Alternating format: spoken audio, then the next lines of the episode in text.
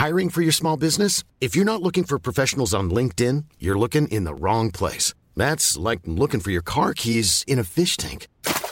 LinkedIn helps you hire professionals you can't find anywhere else, even those who aren't actively searching for a new job but might be open to the perfect role. In a given month, over 70% of LinkedIn users don't even visit other leading job sites. So start looking in the right place. With LinkedIn, you can hire professionals like a professional. Post your free job on linkedin.com slash people today. Profesor Adam Rees, Premio Nobel de Física. Hola, soy Adam Rees y te recomiendo escuchar Coffee Break para aprender más sobre el universo.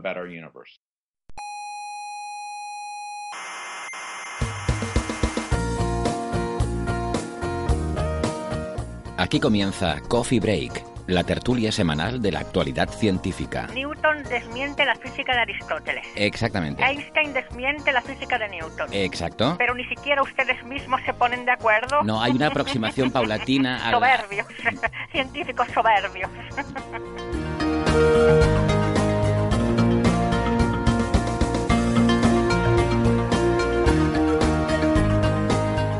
Saludos cientófilos de toda la galaxia. Les habla Héctor Socas desde la Sala Omega del Instituto de Astrofísica de Canarias y les damos la bienvenida a nuestra tertulia científica de esta semana. Lo prometido es deuda. Eh, dijimos que haríamos una segunda parte de nuestro programa especial eh, de física de partículas y aquí estamos, listos para cumplir con ese compromiso. Vamos a sumergirnos eh, en el mundo de lo subatómico, donde reina la física cuántica, a ver si podemos entender cómo funciona la naturaleza en las escalas más pequeñas que conocemos, o al menos hasta dónde llega el conocimiento actual y qué podría haber un poquito más allá. Intentaremos que sea digerible, más que nada por mí, porque no soy experto y me gustaría mucho aprender de todo este tema tan fascinante. Pero bueno, Mm, si sale algo durillo, mm, seguro que nos lo sabrán perdonar, como en otras ocasiones. Una cosita, eso sí, eh, les recomiendo que, mm, si no lo han hecho, que, escuchen nuestro episodio número 120, porque ahí hicimos un primer repaso a este campo, la, física de altas energías. En aquel episodio discutimos eh, muchos conceptos eh, clave que supongo que volverán a salir hoy en la conversación. Por otra parte, también les recuerdo que en el episodio 116 hablamos también sobre el modelo estándar, eh, en particular algunas de las fisuras que empieza a mostrar, y tuvimos una conversación eh, larga e interesante con el profesor Kim Matías, que es uno de los investigadores más importantes en este campo a nivel internacional. Y sobre física cuántica en general, también les recomiendo una conversación fascinante que tuvimos con Ignacio Sirac en el episodio 108. Y bueno, estos son algunos de los antecedentes más relevantes sobre el tema de hoy. Pero insisto, eh, lo que sí que les recomendaría en cualquier caso sería, eh, si no lo han hecho todavía, escuchar ese episodio número 120, eh, que es el especial Física de Partículas, porque esta tertulia de hoy la hemos pensado un poco como una continuación de aquel programa.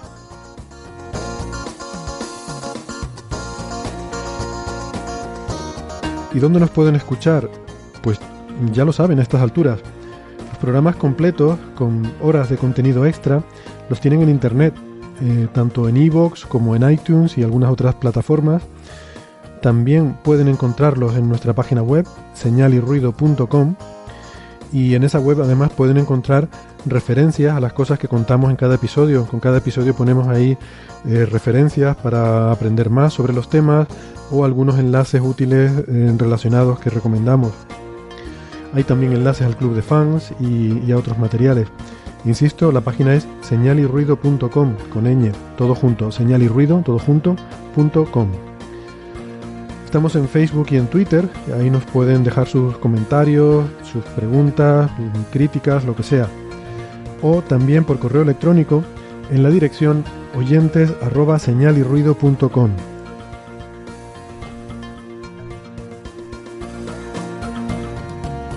Estamos en varias emisoras de radio. En Canarias, en Icoden Daute Radio, Radio El Día, Radio ECA y Ondas Yaiza. En Madrid, en Onda Pedriza. En Aragón, Radio Ebro. Y en Argentina, en la FM 99.9 de Mar del Plata. En nuestra web eh, tienen todos los horarios y las frecuencias de estas emisoras. Venga, pues vamos eh, ya así con, con, la tertulia, con el mismo equipo que teníamos en la primera parte. Aquí conmigo en la sala Omega está Nacho Trujillo, investigador del Instituto de Astrofísica de Canarias. Hola Nacho. Hola Héctor, ¿qué tal? ¿Cómo andamos? Bien, bien. Y por videoconferencia tenemos eh, a Francis Villatoro, profesor de la Universidad de Málaga. Hola Francis. ¿Qué tal? Aquí estamos. A ver si hablamos un poquito de campos cuánticos y de simetrías.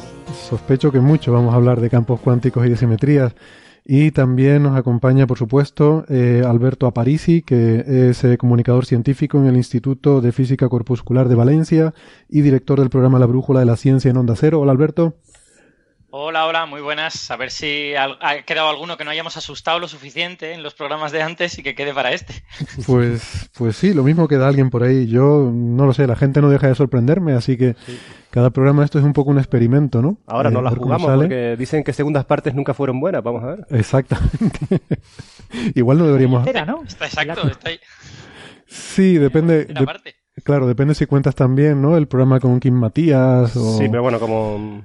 Bueno, yo tengo, tengo que deciros, tengo que confesar que a raíz de esos dos programas que hicimos antes del verano, yo me convencí de que se podía hacer una charla de partículas hablando de campos y de todo esto, y la he hecho, la he dado en tres sitios a lo largo de este otoño y ha funcionado súper bien. Y, vamos, yo estoy sorprendido porque ves a gente que viene y tal, y tú le, empiezas a contar partículas como si fueran bolitas, y luego a mitad charla le cambias y le dices, ahora lo vamos a contar de verdad. Y, la gente te, dice muy bien, o sea, en lugar de irse y cerrar la puerta con un portazo, le, le parece muy bien. Estoy, estoy muy contento, la verdad. Porque fue todo a raíz de este programa de Coffee Break. Muy bien. Bueno. Em, en fin, por, por, repasar un poco algunas ideas básicas, ¿no? Y no, no, empezar así muy, muy de golpe, vamos a ir entrando poco a poco en el agua. ¿Qué les parece si repasamos algunos de los conceptos que, que ya discutimos en profundidad en aquel programa? Insisto, el episodio 120, eh, y que les recomendamos, como decía antes, que, que si no lo han escuchado, pues, pues que lo escuchen. Pero quizás el, uno de los conceptos fundamentales que salió de allí es la idea de que las partículas no son bolitas, que tenemos que acostumbrarnos a pensar en que hay campos cuánticos y que lo que tradicionalmente hemos llamado partículas son excitaciones de esos campos, ¿no? Eh, no sé si Nacho quieres introducir tú un poco esa cuestión que, siempre te ha parecido muy interesante, ¿no? Sí, no, tremendamente interesante. De hecho, yo espero que a, lo largo de la, de la charla, más, más adelante, después de cuando hablemos de la simetría, pues volvamos a, los temas metafísicos, ¿no? De, qué significa lo que estamos describiendo, uniéndolo con lo que acaba de decir Alberto, ¿no? De que dice en algún momento determinado, dice, bueno, le explicaba a la gente lo que era la física de las partículas como bolitas y después le dije, no, ahora vamos a hablar de, de la realidad, hablando de campos cuánticos o de, lo, de la verdad o algo así.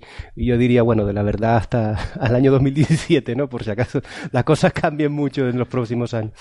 En cualquier caso, sí, por repasar un poco, veíamos en el episodio 120 que había como dos grandes grupos de, partículas, ¿no? Las partículas que llamábamos bosones, eh, encargadas de transmitir las interacciones en las fuerzas conocidas, y las fermiones, que era lo que tradicionalmente se conoce como la materia, ¿no? que son las, por decirlo de otra forma, las partículas que eh, eh, sufren esas interacciones. Después, eh, a lo largo del episodio 120 vimos que todo eso está mucho, que es una aproximación muy bestial y que todo está muy entrelazado, una cosa se convierte en otra, en fin. Bueno, pues dentro de, de esos grupos también distinguíamos entre los quarks y los leptones, eh, los quarks siendo los componentes principales de, las partículas eh, más pesadas como los protones y los neutrones, y los leptones, pues siendo los electrones y los neutrinos y otras familias más, pesadas, pero muy similares a, estas partículas. Mm, yo voy a hacer un inciso aquí para volver a recomendar la chuleta, que además la, tengo aquí, la tengo aquí mm. conmigo. La infografía que hizo Cavi Pasos de Mola Saber. Si buscan en Google Mola Saber partículas, les aparecerá esta tablita de partículas fundamentales. Sí. Y de hecho yo recomiendo tanto seguir esta, esta, este episodio como el episodio 120 con esa tabla delante, porque al ser un, un montón de palabrejos, quarks, leptones, fermiones, bosones, no teniendo la tabla pues se hace más complicado de lo que realmente es. Esto viene a ser una especie de tabla periódica, entre comillas, pero de las partículas fundamentales y tenerla delante pues ayuda en la discusión. Y una vez eh, introducimos, eh, introdujimos estas partículas, después hicimos el salto de decir, bueno, todo hasta ahora estos habían sido representaciones, digamos, más o menos clásicas, donde imaginamos las partículas como puntos, pero realmente tenemos que entenderlas como eh, excitaciones eh, de, de, ciertos campos y cada partícula pues tendría asociada un campo y de hecho es más, si yo lo entendí bien, todas las partículas de una misma clase, por ejemplo, hablamos del electrón o del quark up o lo que sea, realmente todas corresponden a oscilación de un único campo. Es decir, un único campo que cubriría eh, todo el universo sería el campo del electrón, y diferentes perturbaciones más o menos locales, porque esa es otra cuestión, como son problemas cuánticos, las cosas no están localizadas en un punto, sino que tienen una cierta distribución, eh, pues todos los electrones de todos los electrones del universo, diríamos, son oscilaciones de ese único campo. Después hablamos de, nos metimos a discutir eh, cómo podían adquirir las masas a través de, del campo del Higgs. Y bueno, también estuvimos hablando de, otra, de otras cuestiones, pero yo creo que más o menos se podría hacer un resumen de, de donde nos habíamos quedado. Muy bien, muy bien. Veo que tú lo has estudiado. ¿Me permitís un pequeño inciso y ahora pasa Alberto a comentar algo? Eh, las partículas, lo que desde el punto de vista clásico llamamos partículas, tienen asociado un campo cuántico, pero ese campo cuántico en realidad son varios campos conectados por simetrías.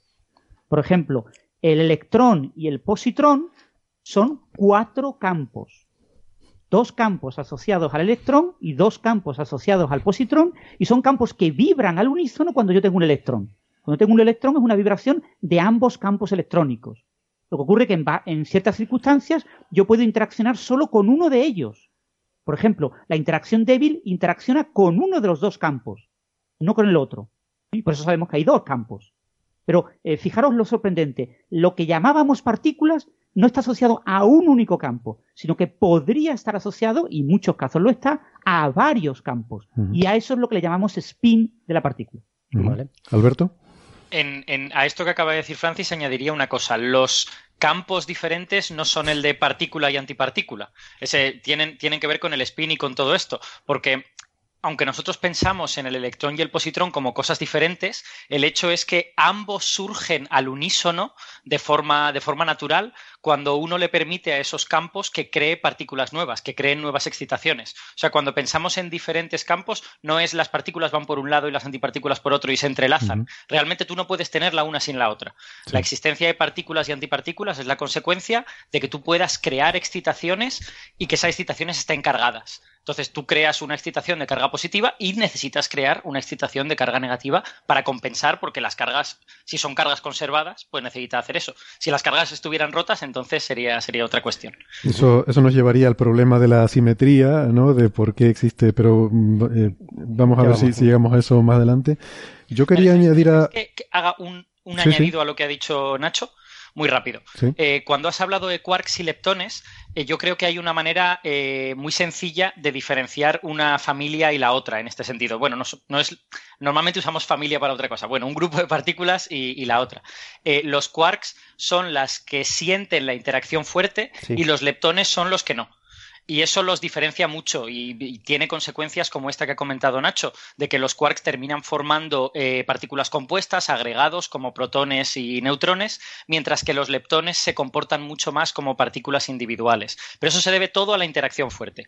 La interacción fuerte es la que hace ese tipo de cosas y todas las partículas que sienten interacción fuerte tienen esa complicación de que se, forman en remolinos, en agregados, mientras que los que no sienten interacción fuerte tienen una existencia individual más eh, real entre comillas, si es que esta frase tiene sentido.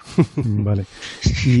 Y, quizás también eh, yo añadiría a esta discusión que a lo mejor parece un poco extraño, ¿no? Un poco místico esto de decir, hay un campo que llena todo el universo, ¿no? Suena un poco a, Star Wars, la fuerza que une la galaxia y tal, y, pero, pero realmente eh, no lo es, ¿no? Y me, gustaría poner la analogía eh, que, que, suelo usar del campo electromagnético y el fotón, que me parece una analogía muy buena para, para entender intuitivamente cosas, porque en el fondo es lo mismo. Entonces tiene la misma complejidad, pero como es un concepto con el que estamos familiarizados desde hace más tiempo, se parece que entender intuitivamente algo quiere decir que llevemos más años eh, eh, estudiándolo o pensando en esos términos, ¿no?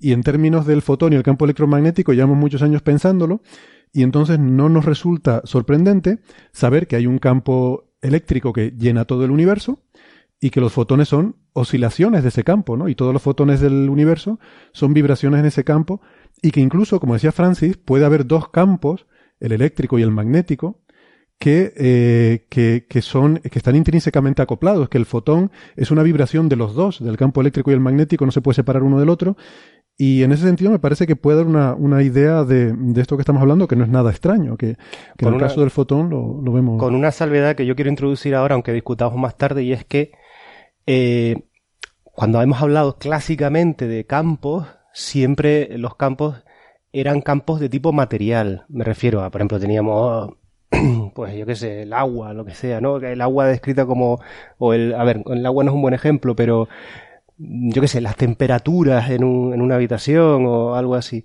Mientras la atmósfera. La atmósfera, sí. Lo que quiero decir es que siempre consideramos que había una sustancia, ¿no? Donde la sustancia variaba de propiedades, pero había una sustancia. Mientras que estos campos no son, estos campos no son, no están sustanciados en nada. Y, y eso, eso sí que, que es muy fuerte, porque decimos, ah, no, estamos estudiando las partículas que consideramos que eran pelotitas y tal, y ahora decimos, no son campos. Eh, pero ¿en dónde se sustancia? Ah, no me preguntes cosas raras, ¿no? bueno, pues eso, eso es una cosa. En eso, hay que tener un, eh, esto algunos divulgadores, algunos eh, físicos están últimamente ofreciendo esa idea, la idea de que ¿por qué llamamos sustancia al agua si está hecha de moléculas? ¿Por qué llamamos sustancia al aire si está hecho de varios tipos de moléculas y no llamamos sustancia al campo electromagnético o al campo electrónico o al campo de un quark. Ya hay varios físicos eh, importantes que están divulgando esa idea. El vacío del campo electromagnético es una sustancia, tan sustancia como puede ser una sustancia efectiva a la que llamamos agua. El agua, de hecho, no es una sustancia, no existe. No existe el agua, existen las moléculas de agua. Pero sí existe el campo electromagnético. Luego es más sustancia el campo electromagnético que el agua. De acuerdo, de acuerdo que podemos cambiar la, podemos fantástico, me parece genial que hablemos de sustancia como campo, pero lo que quiero decir es que clásicamente la gente hasta la relatividad especial se partió la cabeza para entender las oscilaciones y por eso hablaban del éter. O sea, el éter en última instancia era lo que intuitivamente entendemos como sustancia.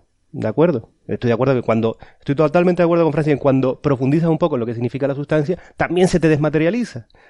Pero, pero sin etiquetarlo, o sea, sin, sin hacer una etiqueta de, bueno, digamos sustancia o no, lo que quiero decir es que aquí no estamos hablando del éter, ¿no? No, es decir, estos campos no son éter. En el fondo yo siempre he pensado que estos campos son un poco el éter, ¿no? O sea, cuando decimos que la velocidad de la luz se propaga por el campo electromagnético, para mí es lo mismo que decir que se propaga en el éter. Quiere decir, no necesitamos de añadir una componente nueva a la materia para explicar cómo se propagan los campos o, se oscilan o vibran o lo que sea, sino que internamente esos campos pues varían en el espacio-tiempo con unas ciertas propiedades, pero no se va a añadir algo más. En ese sentido, ese algo más era el éter antes. Ya, pero cuando dices que la materia, ¿no? Volvemos a lo mismo, que la, la, materia que está hecha de estas partículas en realidad es una excitación de los campos, pues ya es que la distinción entre campo y materia, o sea, qué es materia y qué no, es difícil de definir, ¿no? A ver, Alberto.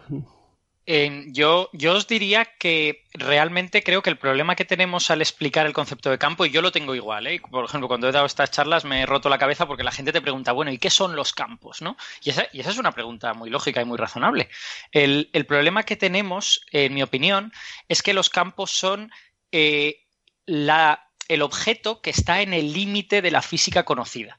Es decir, nosotros construimos la física de partículas en base a estos campos cuánticos y nos damos cuenta de que estas excitaciones que aparecen en los campos describen muy bien lo que vemos de partículas, incluso lo que vemos de eh, interacción con el vacío y todas estas cosas viene muy bien descrito por estos campos. Entonces, la teoría llega hasta ahí.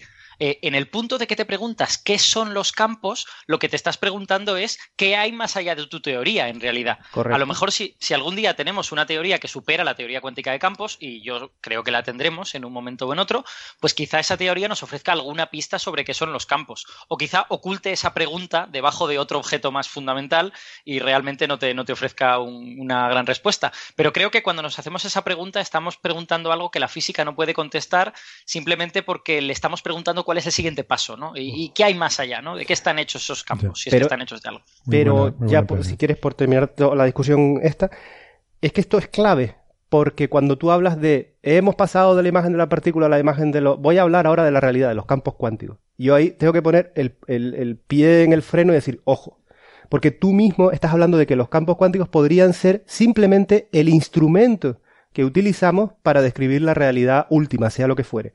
¿De acuerdo? Eso es. Entonces es importante, y creo que solo en programas como Coffee Break, se lo comentaba a Héctor fuera de, micro, somos, o sea, paramos un momento y decimos, señores, esto todavía mm, eh, vamos a, o por lo menos yo pondría un poquito en la, en la precaución, esto funciona muy bien, pero a día de hoy no sabemos si son un instrumento o realmente una descripción última eh, de, lo, de lo que está pasando ahí abajo, ¿no? Claro, por ejemplo, en, física de cuerdas, eh, solo un comentario muy breve. En, física de cuerdas, eh, al final lo que te dice la física de cuerdas es que esas oscilaciones de los campos pues son oscilaciones de otro objeto fundamental al que llamas cuerda y que tampoco sabes de, qué está hecho, pero que sus oscilaciones constituyen lo que tú macroscópicamente, entre comillas, ves como oscilaciones de los campos. Entonces, digamos que es importante hablar de los límites de las teorías físicas. Sin duda. Y, dejar bien claro que no son infinitas y que no llegan hasta todas partes. Y que la teoría cuántica de campos, esta pregunta no la sabe responder, porque va más allá de ella. Y si me permitís un pequeño inciso, que es que hay mucha gente que no lo sabe y no quiere contarlo, no sé por qué. En teoría de cuerdas, las cuerdas son las partículas. ¿Y qué hay debajo de las partículas en teoría cuántica de campos? Campos cuánticos. ¿Y qué hay debajo de las cuerdas en teoría de cuerdas? Campos cuánticos cuerdísticos. Pues Son campos cuánticos especiales, diferentes de los de las teorías cuánticas de campo, porque sus vibraciones son campos cuánticos.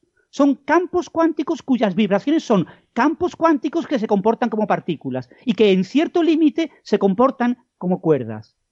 Pero la, cuerda es la primera cuantización, es la cuantización tipo partícula en las teorías de cuerdas. Las teorías de cuerdas de verdad son teorías de campos cuerdísticos. Y yo no sé por qué mucha gente no lo quiere contar, pero así es como se escriben las ecuaciones y así es como se hacen los cálculos. Son campos. Luego, vamos a sustituir el concepto de campo cuántico por el concepto de campo cuerdístico, que es un campo con nuevas propiedades diferentes, pero siguen siendo campos.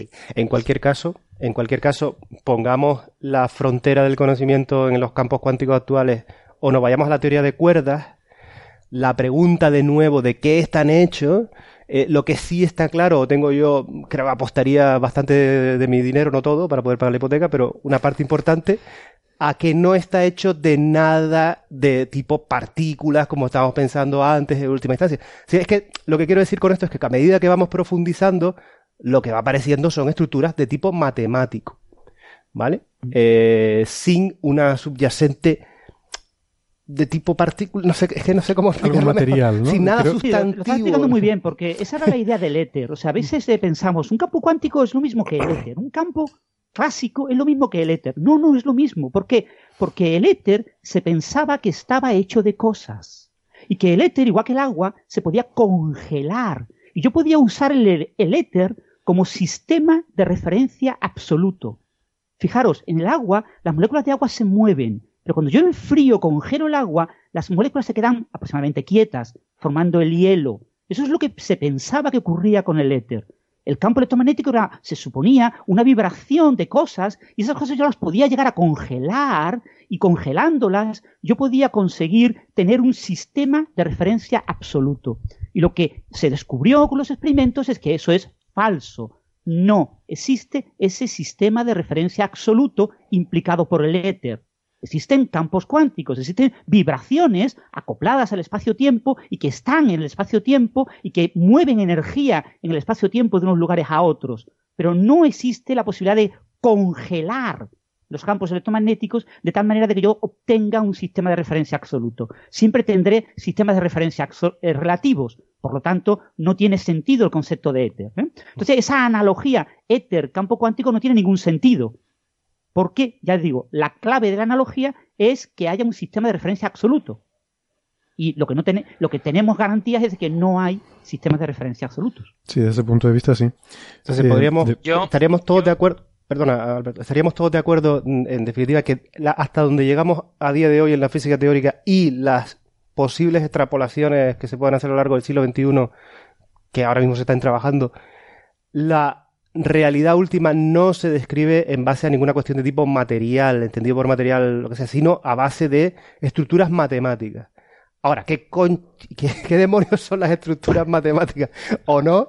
Bueno, pues esa, esa es otra historia, pero bueno. Yo, yo que la distinción entre material o matemático que tú planteas no, no la veo así, ¿no? O sea, para mí. Mm, bueno, yo creo que. Material es una percepción macroscópica de, de, cosas. Lo que sí creo es que a lo mejor. Em, es decir, la pregunta que quizás subyace, ¿no? Y, y tú y yo hemos discutido esto muchas veces en conversiones de pasillo, es si estos elementos fundamentales que tienen estas teorías, realmente la naturaleza es así, o si simplemente con estos elementos fundamentales somos capaces de desarrollar teorías que nos dan predicciones que reproducen los experimentos que observamos. Es decir, las teorías de alguna forma son instrumentales. sí, tienen la, el objetivo de reproducir las cosas que observamos. Entonces, si uno consigue una teoría que lo reproduce todo, que, te explica todo y que, mm, y que te permite hacer eh, cálculos y predicciones, tú dice, bueno, esta teoría funciona. ¿Significa eso que la realidad sea como los principios de esa teoría? Pues no lo sabemos, pero probablemente es una pregunta que ni siquiera es científica, ¿no? Y, no, no, no, es claro. Y, yo, sí, por eso creo que es una, una cuestión que está un poco más allá de, lo, que la. Yo, yo solo quería aclarar antes de meternos en detalle que dónde nos estamos manejando, ¿de acuerdo? Solamente quería decir que, que. Sí, sí. Solo aclarar eso. Bueno, creo que tanto Francis como Alberto querían comentar. No sé si Francis, por ejemplo. No, yo, estoy completamente de acuerdo. Fíjate, eh, ¿qué es el agua? Tú dices, el agua está hecho de moléculas de agua. ¿De verdad? ¿De verdad el agua está hecha de moléculas de agua? No, no está hecha de moléculas de agua. No existen las moléculas de agua. Claro. Las moléculas son vibraciones de campos cuánticos que nosotros en cierto límite las vemos como moléculas de agua, en cierto límite las vemos como agua continua, pero no, ya os digo, en cierto límite no vemos moléculas de agua. ¿Vale? Es decir, la realidad esté constituida de lo que esté constituido y nuestro modelo matemático sea el que sea, la realidad es la que es. ¿Vale? Y siempre nuestras teorías van a describir la realidad en unos ciertos márgenes de energía, de tiempo, de escala de espacio, etcétera. La realidad última a día de hoy es una realidad que sabemos que es válida desde distancias del orden de 10 a la menos 18, 10 a la menos 19 metros, en tiempos pues del orden de los eh, segundos, eh, eh, en ese tipo de realidad, desde ese punto de vista, desde esas escalas hasta las mayores escalas del universo, sabemos que está descrita de campos cuánticos. Para nosotros la realidad está hecha de eso. Esos son nuestros modelos matemáticos hasta ahora, porque no hemos encontrado ningún indicio de que eso no sea verdad. Luego, la realidad tiene que estar hecha de eso. Si dentro de 100 años o de 1000 años descubrimos de que está hecha de otras cosas, esto seguirá siendo válido.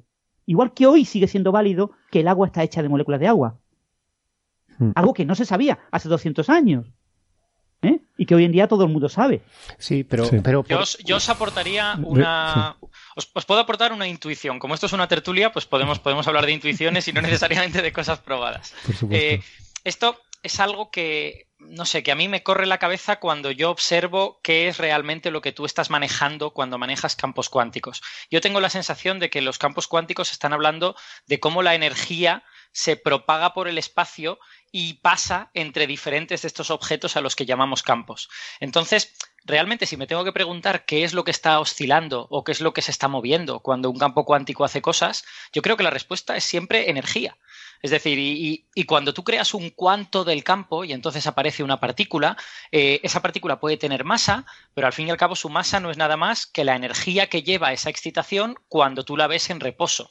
Entonces, tengo la sensación de que si nos eh, tenemos que preguntar, que a lo mejor no tenemos por qué hacerlo, ¿eh? igual, es, igual es una pregunta que lleva un callejón sin salida, pero si nos tenemos que preguntar qué son los campos o qué hay más allá de ellos, creo que una pregunta importante que nos puede llevar en ese camino es preguntarnos qué es la energía y, por qué se propaga por el espacio. Y cuando unamos esas piezas, quizás estemos un poquito más cerca de imaginar esto. Al menos esta es mi intuición. Yo solo comento una cosita, la palabra energía es muy peligrosa, muy peligrosa, porque la palabra energía, el hay malas la palabra energía ha cambiado como siete u ocho veces en los últimos 300 años. Mm. El concepto de energía para Galileo, el concepto de energía para Boltzmann, el concepto de energía para Einstein y el concepto de energía actual son muy diferentes. Y hoy en día un estudiante de física estudia todos esos conceptos en diferentes asignaturas y tiene que ser consciente de que la mayor parte de esos conceptos es mentira y son cosas distintas a mí la palabra energía no me gusta. Excitaciones de campos cuánticos. Y luego hay, hay, otro problema todavía más fundamental con la energía, ¿no? Que es que no siempre es un concepto bien definido. O sea, no siempre tiene sentido hablar de energía porque aquí en, el marco de, fin, de teorías, mm, de, teorías cuánticas de campos que están basadas en relatividad especial, pues, pues sí, se puede definir siempre una cantidad conservativa que es la energía.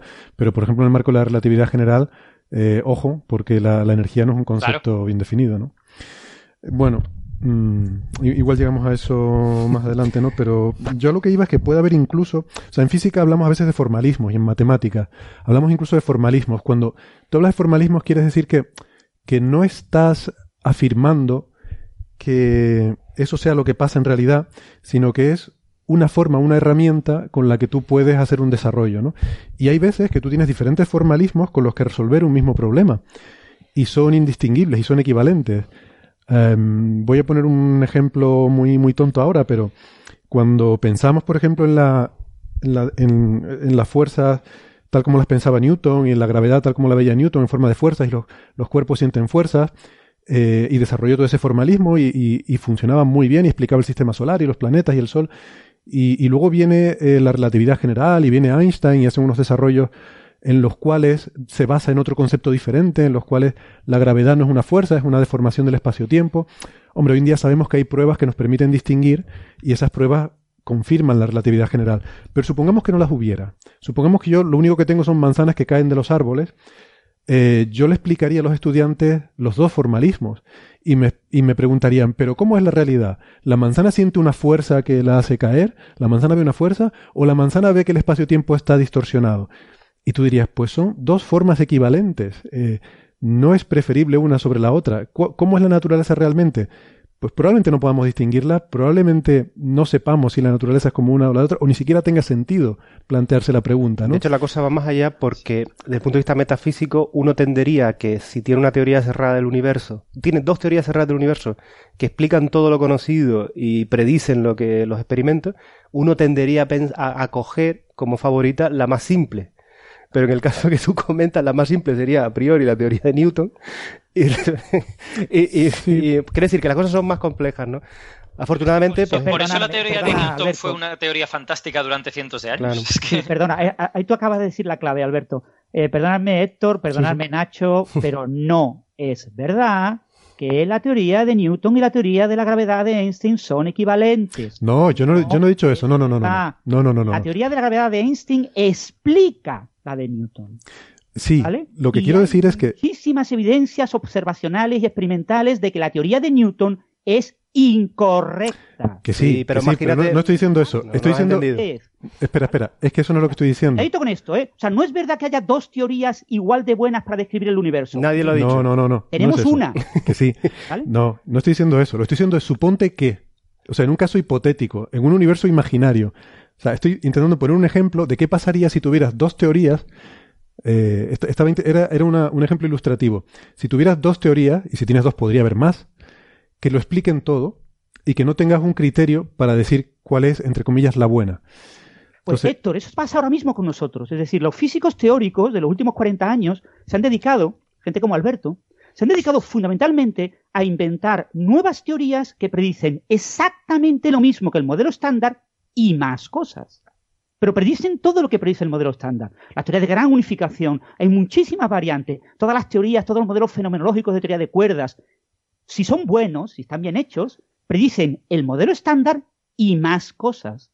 Y si son buenos de verdad, predicen el modelo estándar y más cosas a baja energía, que todavía no hemos observado. Pero es que muchas de esas teorías predicen el modelo estándar, todo lo conocido, y cosas que nunca podremos llegar a observar, porque están a escalas de energía enormemente altas. Exacto.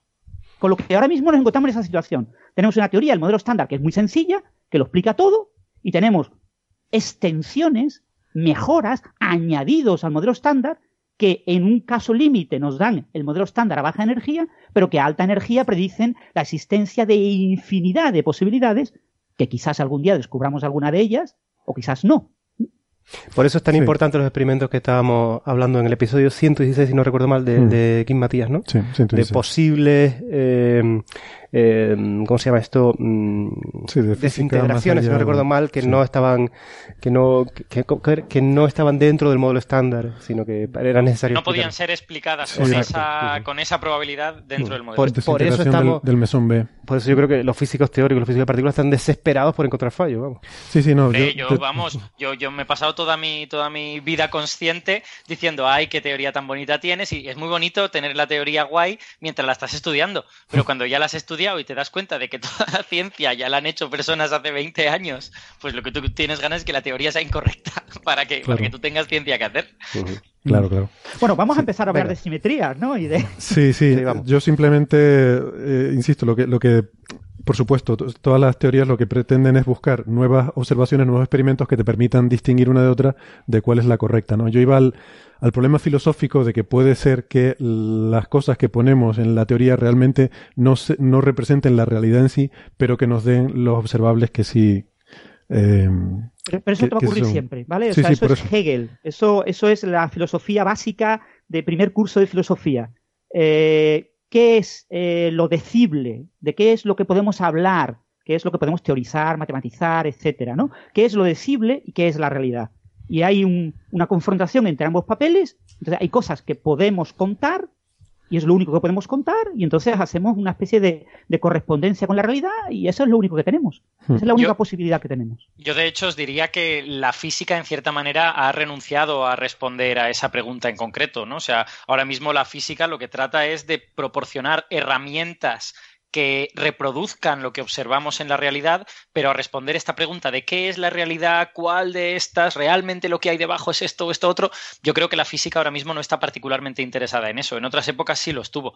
Y, y de hecho, si lo estuviésemos, si estuviésemos de verdad interesados, a lo mejor nos preguntaríamos, ¿y qué es la fuerza de la gravedad? Vayamos a la relatividad general que incluye la, fuerza de la gravedad de Newton para tratar de averiguar qué es la fuerza de la gravedad. Y realmente es una pregunta que no nos interesa. A lo mejor no la podríamos hacer, pero, pero yo nunca he oído a nadie que se la haya hecho. En la, en la teoría de la gravitación de Einstein se explica perfectamente la teoría de Newton, es decir, los cuerpos se mueven de manera inercial en un espacio-tiempo curvado y eso, desde el punto de vista clásico, se observa como una fuerza a distancia y sin contacto.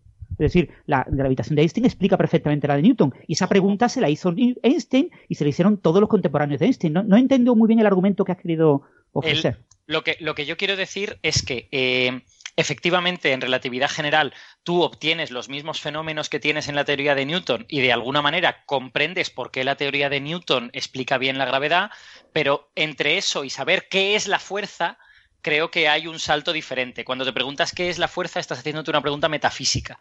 Y, no estoy seguro de que eso se pueda responder solo constatando que la relatividad. Alberto, la pregunta en teoría de la relatividad metafísica es: ¿qué es el espacio-tiempo?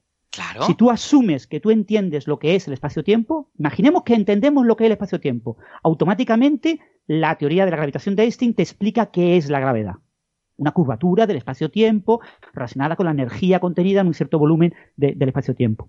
Pero, claro, tú me preguntas, ¿qué es el espacio-tiempo? Eso es una pregunta que tiene que ir más allá de la teoría de la relatividad general, igual que la pregunta ¿qué es un campo cuántico? Tiene que ir más allá de la teoría cuántica de campos. En teoría cuántica de campos asumimos aceptemos que todo el mundo entiende que es un campo cuántico. Trabajemos con campos cuánticos. En la teoría de la relatividad general de Einstein, aceptemos que todo el mundo sabe lo que es el espacio-tiempo, lo que es el espacio y lo que es el tiempo.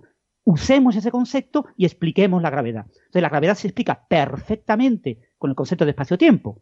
Otra cosa es que no sabemos a nivel microscópico, a nivel cuántico, qué es el espacio-tiempo que es el tiempo a nivel cuántico, que es el espacio a nivel cuántico. Y probablemente una futura teoría cuántica de la gravedad lo explique.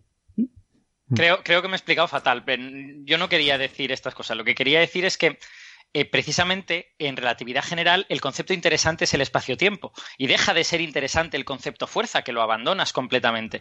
Eh, y creo precisamente que eso muestra que a los físicos no nos interesa la metafísica. Y creo que el hecho de que eh, no nos estemos haciendo esas preguntas y cambiemos el paradigma y nos preguntemos eh, lo interesante es el espacio-tiempo, su curvatura y todo esto, lo que viene a demostrar es que a los físicos nos interesa más lo que la teoría te...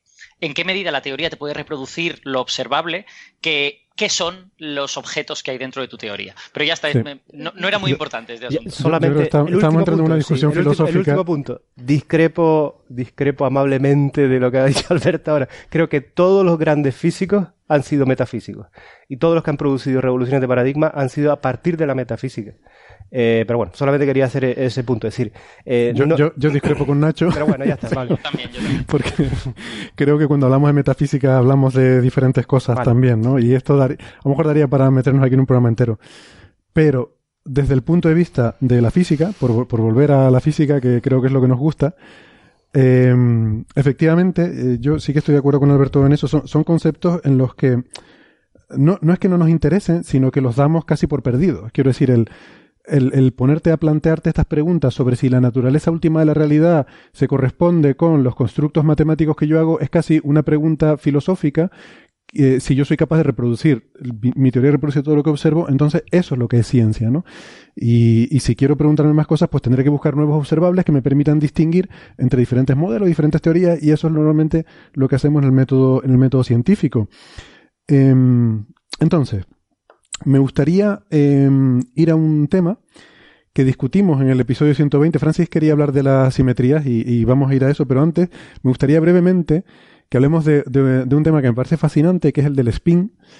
Em, lo, lo, tratamos en ese episodio 120, pero en aquel momento nos quedamos con un adelanto de que Francis iba a contar lo que era el spin en su charla de Naucas Bilbao 2017, de septiembre, y que lo iba a hacer en 10 minutos.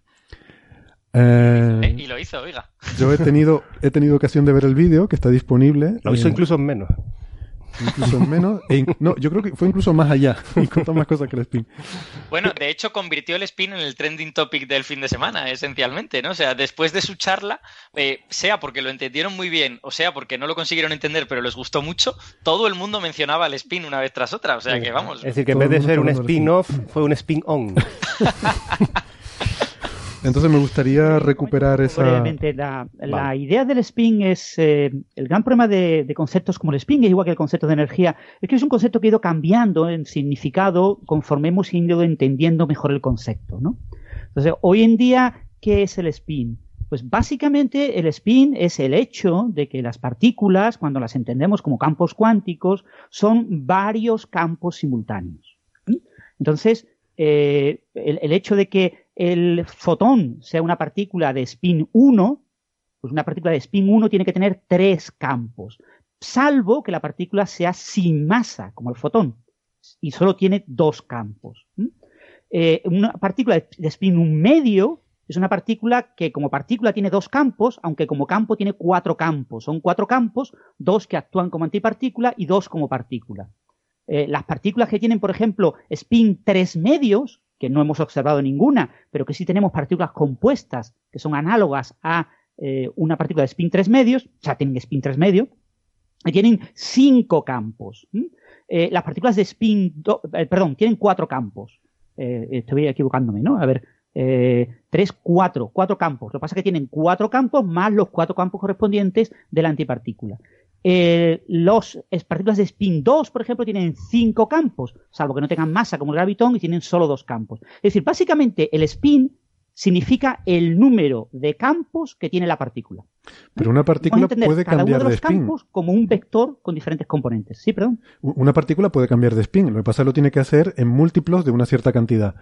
Eh, no, una partícula no puede cambiar de spin. Va, a ver, una partícula fundamental es una excitación es algo de un campo cuántico y ese campo cuántico tiene un spin, el que sea. Y solo puede cambiar de spin en transformaciones de tipo supersimétrico, que no sabemos si existen. Esto es una cosa estrictamente matemática. Una supersimetría es un cambio del spin de un campo. Pero, en principio, cada campo, el spin, es una propiedad del campo cuántico.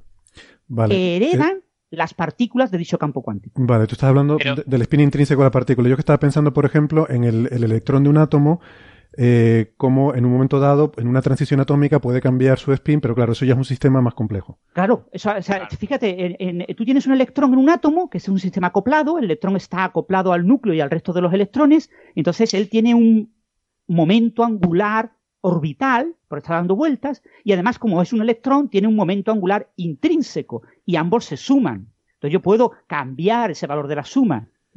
Pero el, spin, el valor del spin eh, del campo cuántico asociado al electrón es único. Es decir, el electrón es una partícula de spin un medio, porque su campo cuántico tiene spin un medio. ¿Vale? Hmm. Lo que, lo que sí hay es que el spin tiene una serie de grados de libertad internos que cuando utilizamos estas, estas analogías clásicas le llamamos la orientación del spin y una partícula sí que puede pasar de estar excitada en spin para abajo o en spin para arriba teniendo spin un medio, ¿no? Y eso hmm. significa básicamente que tú eh, pasas una excitación de uno de estos campos de los que ha hablado Francis, que todos juntos forman el electrón, a otro de ellos. Fijaros, ahí estamos usando otra definición del concepto de spin. Ya os he dicho que el concepto de spin tiene diferentes definiciones en función del campo en el que lo apliques. Entonces, claro, el spin es el hecho, desde el punto de vista de la teoría cuántica de campos, es el hecho de que el electrón tiene dos componentes. Eso es. Pero claro, si tiene dos componentes y lo miro en una esfera, en una superficie esférica, tengo un punto en esa esfera que tiene dos ángulos, la latitud y la longitud. Bien, pues eso es como una flecha desde el centro de la esfera hasta ese punto en la esfera. Esa flechita también se le llama spin. Y es la relación entre esos dos campos. Lo que yo tengo en la realidad, entre comillas, son los dos campos. Pero yo lo puedo ver como una flechita que apunta en función de la proporción de cada uno de los dos campos que tengo. Y a eso le llamo la proyección del spin sobre un eje. Yo cojo un eje, básicamente con un campo magnético, yo proyecto el spin tiene asociado un momento magnético, yo proyecto el spin y obtengo esa flechita eh, apuntando en una cierta dirección. Pero no es verdad que el electrón tenga una flechita. ¿Vale? La flechita se obtiene cuando yo proyecto cuando mido. un sistema de medida concreto, el spin que es decir, la relación relativa entre los dos campos. Y, ahora, Francis, ahora, Francis, ha mencionado otro aspecto diferente del spin. No, no diría que es otra definición, pero sí otro aspecto que es el del momento magnético.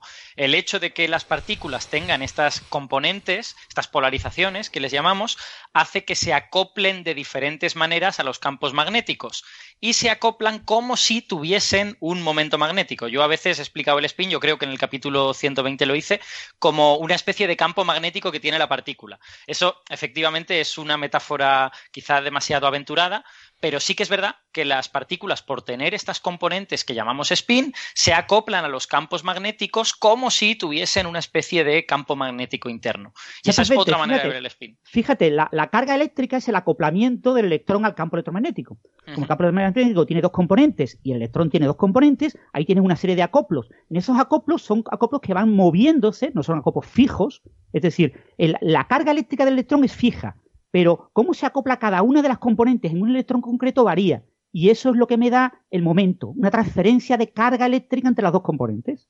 Hmm. Entonces, las dos, lo, cómo yo acoplo cada una de las dos componentes del electrón va variando, va como oscilando, y esa oscilación es lo que me genera un campo magnético.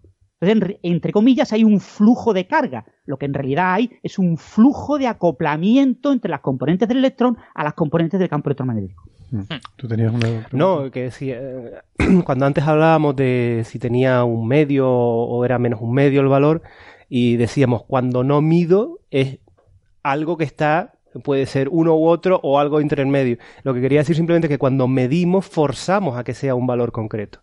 Porque ponemos un campo magnético o lo que sea para ver hacia dónde se desvía el electrón, por lo tanto estamos forzando que vaya hacia un lado o hacia otro. Es decir, medir es proyectar, es lo que quería decir. y, proyectar a un valor concreto, no pueden ser los dos. Eso. Eh, sería correcta la analogía. Yo estoy pensando siempre en términos de esa analogía del fotón, ¿no? Con el campo, con el campo electromagnético, que a mí me gusta, eh, porque además también está la cosa esta de eh, que todo el mundo conoce de la dualidad de la luz onda-corpúsculo, ¿no? La luz es una partícula o es una onda. Y bueno, es las dos cosas, ¿no? Y esto nos lleva a extender esa analogía a todas las partículas, entre comillas, materiales. Todo esto que estamos hablando al principio, si la materia, la materia existe o no, qué es lo que es la materia. Eh, realmente mm, la mecánica cuántica nos dice que toda partícula material, un electrón, también es una onda. Le pasa lo mismo que a la luz. Entonces, en ese sentido, también es una buena analogía. Las partículas tienen esta longitud de onda de Broglie, que se llama, que normalmente pues es muy pequeña para poderla percibir, su, su sus eh, características ondulatorias, entonces los percibimos como partículas, pero eh, les pasa lo mismo que al fotón. Lo único que pasa, el fotón tiene una longitud de onda mayor que la de un electrón, pero un electrón también es onda y corpúsculo igual que un fotón. O sea que desde ese punto de vista me parece que, cuadra todo muy, muy bien, ¿no? Eh, fíjate Héctor, fíjate Héctor, esto es una cosa que hay que decirla despacio porque es una cosa que realmente es muy sorprendente. Todo en la naturaleza tiene naturaleza ondulatoria. Por ejemplo, lo hemos comprobado en experimentos con un balón de fútbol de átomos de carbono. 60 átomos de carbono, que tienen una barbaridad de partículas fundamentales, de electrones, de protones y, y neutrones hechos de quarks, una estructura tremenda de, cientos y cientos de partículas hemos en un experimento de doble rendija comprobado que se comporta como una onda, se comporta exactamente igual que un fotón. Sí, déjame aclarar una cosa simplemente, Francis. Fútbol de átomos de carbono. Sí, sí, que, que no, es, no, es, que sea un balón de fútbol de, tamaño un balón de fútbol, que a lo mejor puede estar pensando la gente. Ronaldo no le dio la patada. Sí, yo, yo, he puesto, yo he puesto cara ojiplática. es, una, es una molécula que se llaman fullerenos. Hay unas moléculas que se llaman fullerenos que tienen forma de balón de fútbol, pero tamaño de molécula, ¿eh? No, no se piensen de que es una cosa Ya estábamos pensando en Messi dándole la patada al... No, no, es una molécula... Son 60 átomos de carbono y de hecho también se ha hecho con otros fullerenos de 80 átomos de carbono, 84, no recuerdo la cifra exacta. Y de hecho ya hay gente planeando el experimento de hacerlo con un virus. Con un virus, qué guapo. Con un virus.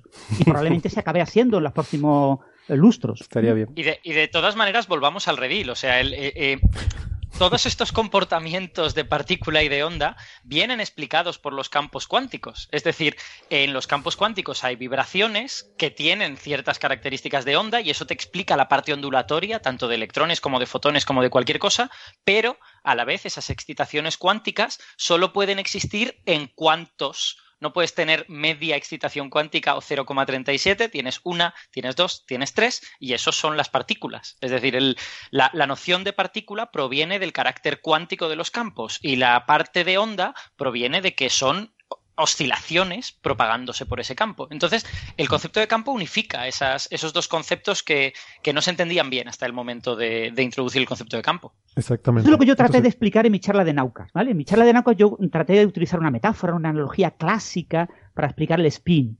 Y dije, a ver, eh, el spin es una onda, pero es una onda tridimensional. ¿eh? Las ondas tienen eh, una frecuencia, una longitud de onda, tienen una amplitud la, frecuencia y la longitud de onda están relacionadas con la energía y con la velocidad de la onda. Luego son continuos. Yo puedo tener un poquito más de energía o un poquito menos de energía. La energía no está cuantizada en el sentido de que la longitud de onda no está cuantizada. Yo puedo tener un fotón de cualquier frecuencia del espectro. ¿eh? Cojo dos, dos, fotones con dos frecuencias y puedo encontrar un fotón que esté en medio, siempre. Pero el fotón además tiene una propiedad que sí está cuantizada. Y es que al ser una onda tridimensional, además de, digámoslo así, oscilar en amplitud, os puede oscilar de manera rotacional. Puede hacer como una especie de movimiento espiral, como una especie de sacacorchos. Y resulta que ese movimiento en especie de sacacorchos, el sacacorchos no puede girar, no puede dar vueltas en hélice de manera arbitraria, está cuantizado. Ese movimiento en forma de sacacorchos está cuantizado y tiene que caber una cantidad entera, de hecho semi-entera, en las longitudes de onda que sí son continuas. Hmm. Entonces la longitud de onda es continua, la frecuencia es continua, pero el número de vueltas del sacacorcho, de esa onda tridimensional, que además de oscilar en amplitud, eh, rota de alguna forma, eh, esa rotación está cuantizada y tiene que caber un cierto número de veces. Y eso es como yo expliqué en mi charla en Naucas lo que era el spin.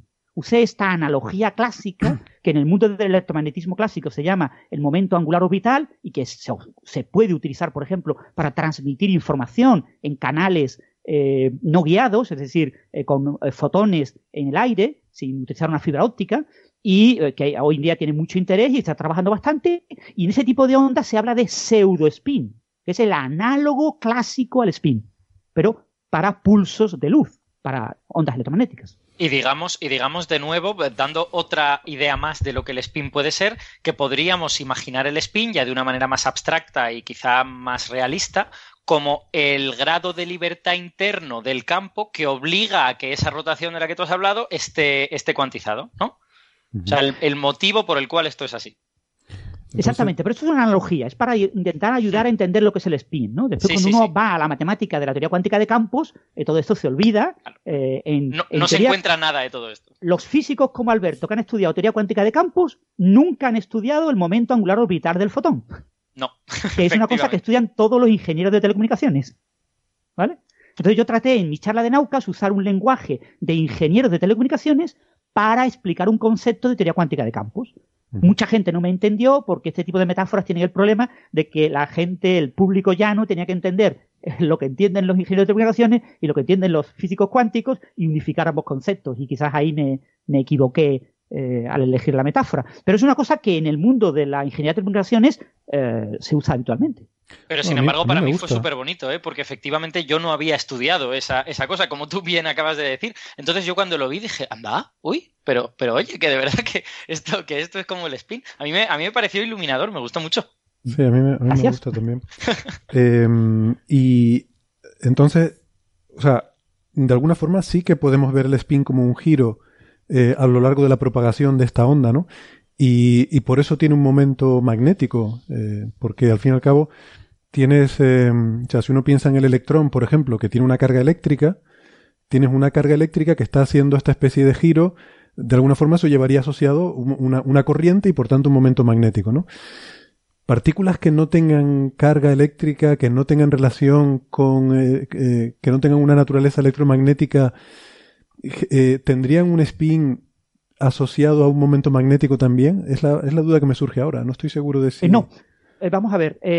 sí y no. sí y no por dos razones. La primera, desde el punto de vista, digamos, Esa respuesta a, muy cuántica. de árbol, o sea, a nivel básico, una partícula que no tenga carga eléctrica no tiene momento magnético asociado a su spin. Si no tiene carga eléctrica, no tiene momento magnético. ¿Vale? Cero patatero. Vale. Problema, las correcciones cuánticas.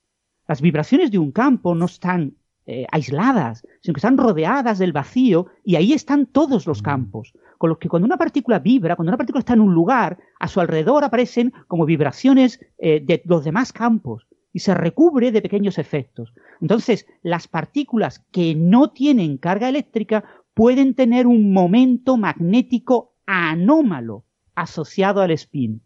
Es un fenómeno intrínsecamente cuántico, es un momento magnético muy pequeño. Por ejemplo, en el neutrino sabemos que es distinto de cero, pero no lo hemos podido medir ni esperamos poderlo medir en el siglo XXI.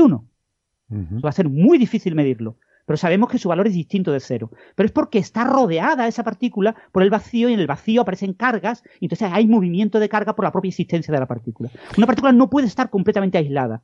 Siempre los demás campos con los que puede estar acoplada acaban vibrando muy poquito eh, si el acoplamiento es débil y eso va generando eh, ese pequeño efecto cuántico que envuelve a la partícula. Sí, Alberto. Aquí, aquí Francis acaba de tocar una cosa que es muy bonita y que, que hace referencia a cómo se construye la teoría cuántica de campos, que es que eh, nosotros cuando hacemos una teoría del campo cuántico del electrón, le ponemos a ese campo cuántico una masa, le ponemos a ese campo cuántico una serie de propiedades, pero luego la interacción de ese campo cuántico con los otros que tienes en tu teoría van cambiando esas propiedades. Es decir, tú, tú, pones como una especie de semillita inicial y luego lo que tú observas realmente no es ese campo cuántico desnudo que has puesto ahí, sino el campo vestido por toda la interacción.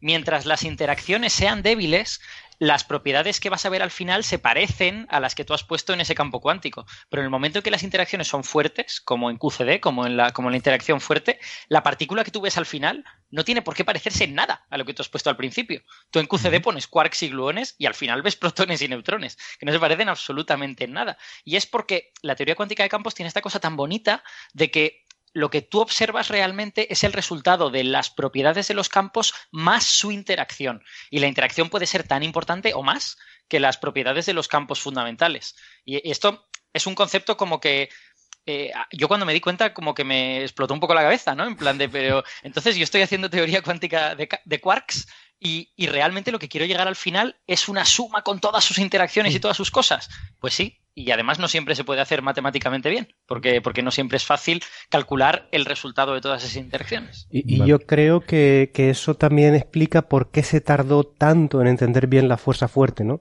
Porque era muy, muy compleja desde el punto de vista tanto teórico como experimental, ¿no? Al, al, reunir todos estos elementos a la vez. Una, Claro, es, antiintuitivo porque tú intentas explicarla con una cosa y terminas, y terminas en, en otro objeto diferente. Vale. Muy bien, pues entonces, llegados a este punto, como llevamos ya una hora de programa, eh, vamos a, despedir ya el programa para los amigos que nos escuchan por la radio. Eh, nos despedimos hasta la semana que viene, pero los que están escuchando el podcast por internet, pues eh, pueden acompañarnos un ratito más. Ahora hacemos una pausita y volvemos y seguimos hablando de este y otros interesantes temas y sobre todo nos meteremos ya a fondo con la importancia de las simetrías en la física. Entonces, pues eso, hacemos una pequeña pausita, volvemos enseguida. Si nos escuchan por la radio, muchas gracias, volvemos la semana que viene. Hasta ahora. Ahora. Hasta luego.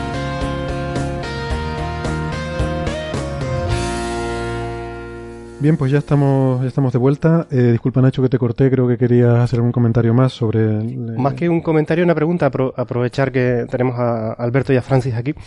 Eh, si te he entendido bien, eh, Francis, antes has comentado que el spin de cosas como el electrón lo hemos medido, sabemos que es un medio, pero de cosas como el neutrino lo suponemos por cómo interacciona o lo que sea, pero nadie, nadie lo ha medido de manera directa. ¿Es correcto esto? ¿O, no he entendido bien?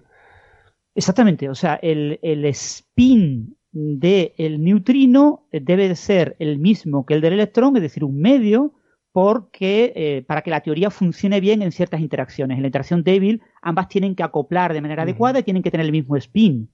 Eh, sin embargo, no hemos podido medir el spin del neutrino de manera específica. De hecho, hasta tal punto de que ni siquiera sabemos si el neutrino es una partícula de Dirac, como el propio eh, electrón, o es una partícula de Majorana, que es una alternativa. Es decir, todavía tenemos cierta ambigüedad en cómo matemáticamente construir la teoría para el neutrino en relación al spin, porque todavía no sabemos eh, cuál es la teoría correcta, porque tenemos dos alternativas. Yo creo que era un punto muy, muy importante de aclarar este, porque eh, lo que sí podemos decir es que suponer que el spin del neutrino es un medio es compatible con todas las observaciones que tenemos hasta la fecha. Eso es lo único que.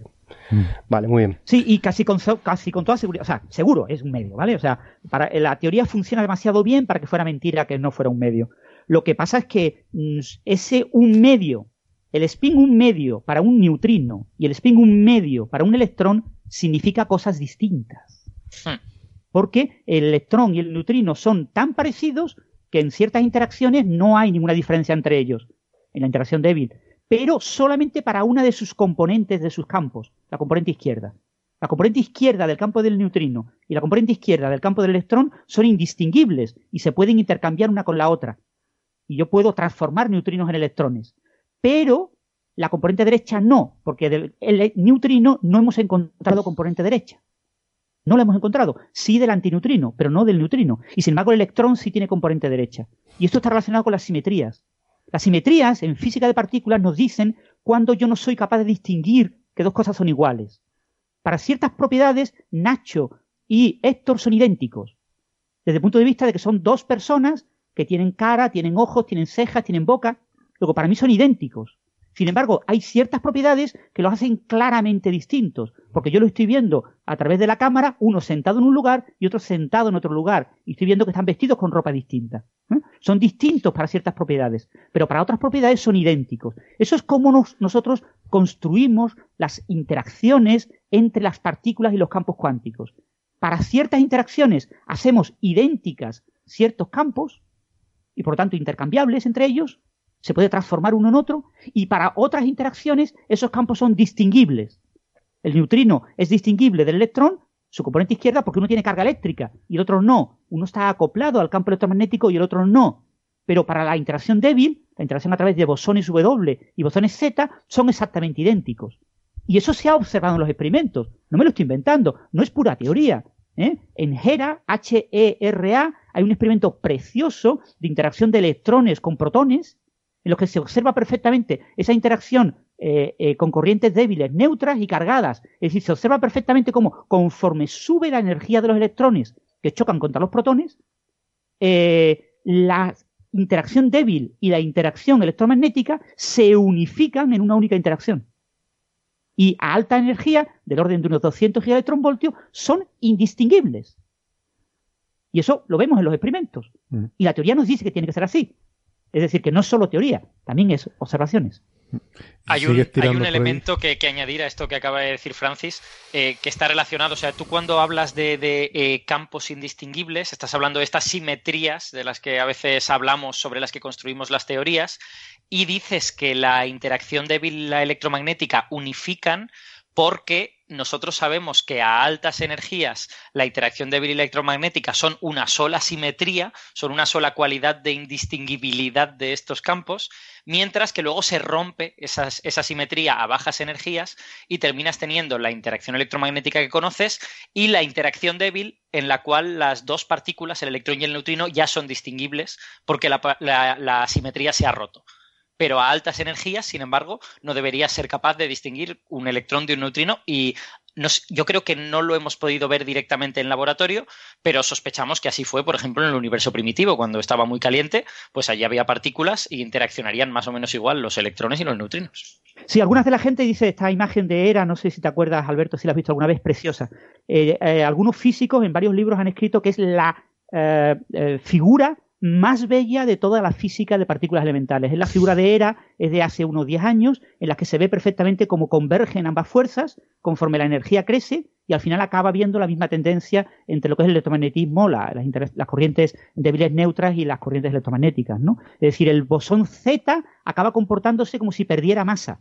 Y ves perfectamente las dos curvas, como claramente hay muchos órdenes de magnitud de diferencia entre la interacción débil, la baja energía y la, eh, el electromagnetismo y cómo esas dos interacciones acaban unificándose prácticamente en una única interacción. Y esa, esa imagen es muy famosa, viene en muchos libros y es de lo, te lo deja clarísimo, es puramente experimental, ¿eh? No estamos hablando de... Es espectacular porque, porque realmente tú nosotros jugamos con las simetrías, imponemos las simetrías en los campos, sacamos teorías, hacemos cálculos, pero en última instancia siempre piensas, hombre, esto igual puede ser ah, una paja mental que me he hecho yo aquí con matemáticas. Pero cuando ves que la naturaleza te da la razón, cuando ves que las dos curvas unificas, dices, es que ahí está. Eso es porque son la misma simetría, ¿no? Porque el electromagnetismo y la interacción débil en realidad son la misma cosa, pero a temperaturas bajas, a energías bajas, está rota y entonces lo ves como cosas distintas. Y, hay mucha gente que piensa que si sigues tirando a energías todavía muchísimo más altas, llegas a gran unificación, ¿no?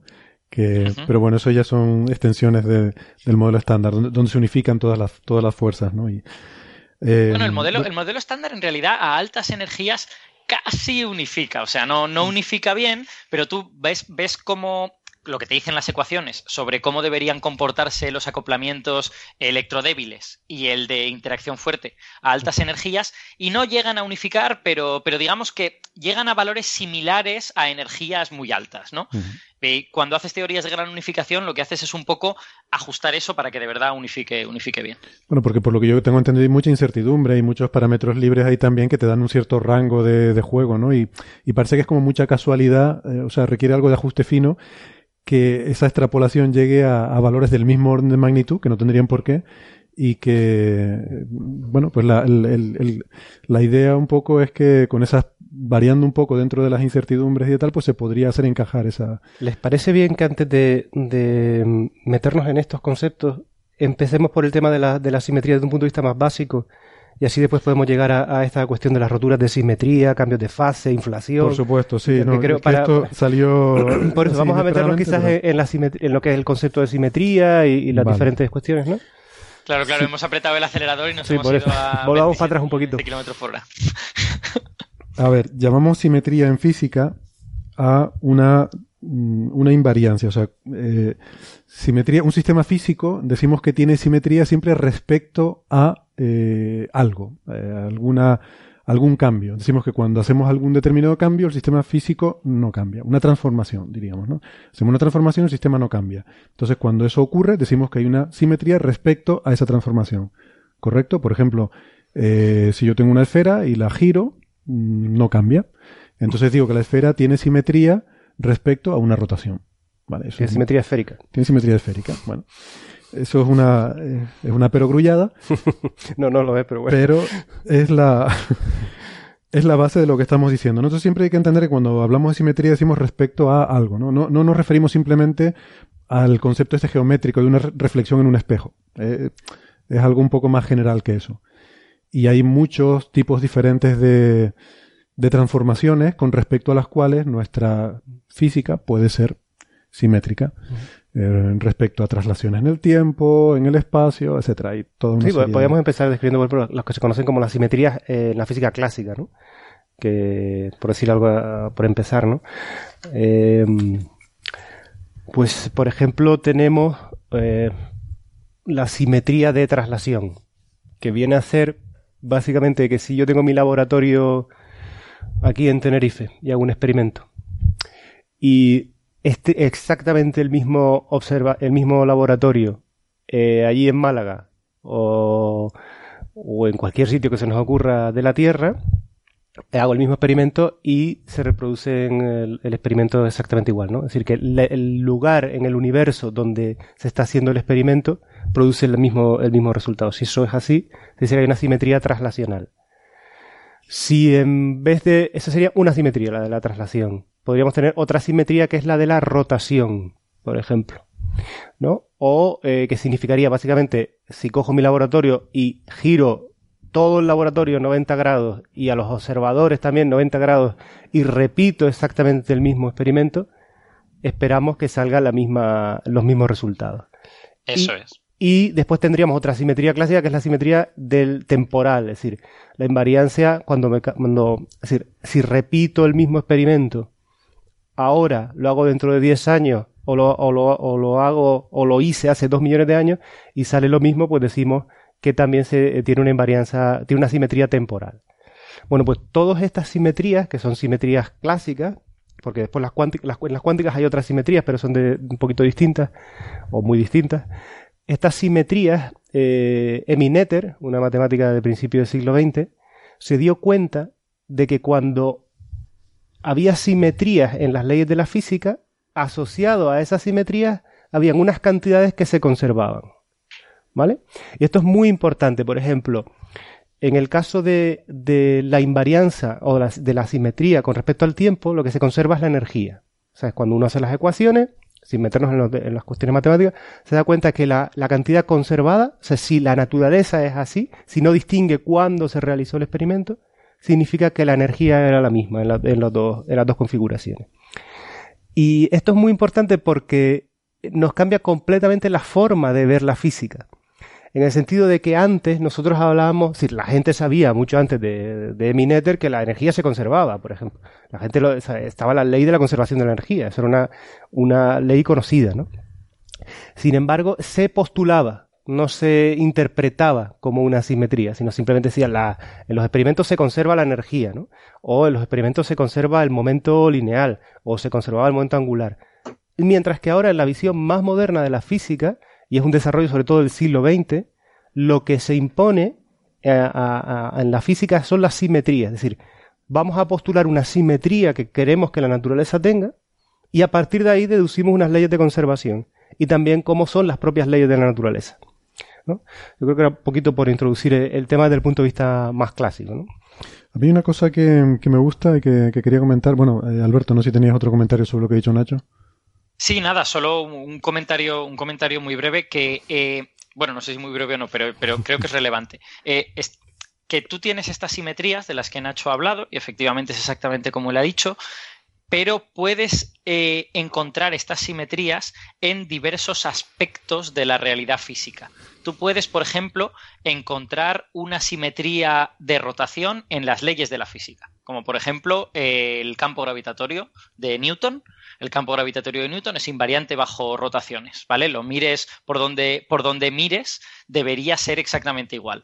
Ahora bien, tú puedes tener que tu campo gravitatorio lo esté generando una esfera y entonces efectivamente el campo gravitatorio que verás es igual en todas las direcciones, pero si tu campo gravitatorio lo genera una patata, pues tu campo gravitatorio va a ser diferente en algunas de las direcciones porque la masa que está produciendo ese campo gravitatorio no es simétrica igual, igual que son las leyes. Entonces, cuando Nacho habla de que las invariancias bajo traslaciones, bajo, bajo traslaciones temporales tienen asociadas conservación de la energía, en realidad se refiere a las leyes físicas. Cuando las leyes físicas son invariantes bajo eso, se conserva la energía. Pero tu eh, setup, tu, organización del sistema físico puede romper esa simetría sin ningún problema. O sea, tú puedes, tú puedes tener una ley física que sea invariante bajo rotaciones y que tengas una cantidad de materia o tal que no lo sea y no, y no sucede nada. Simplemente lo que verás es que el resultado de eso no es invariante bajo, bajo rotaciones. Por ejemplo, imagínate que tú estás midiendo eh, campos magnéticos en tu laboratorio y eres suficientemente sensible como para ver el campo magnético de la Tierra.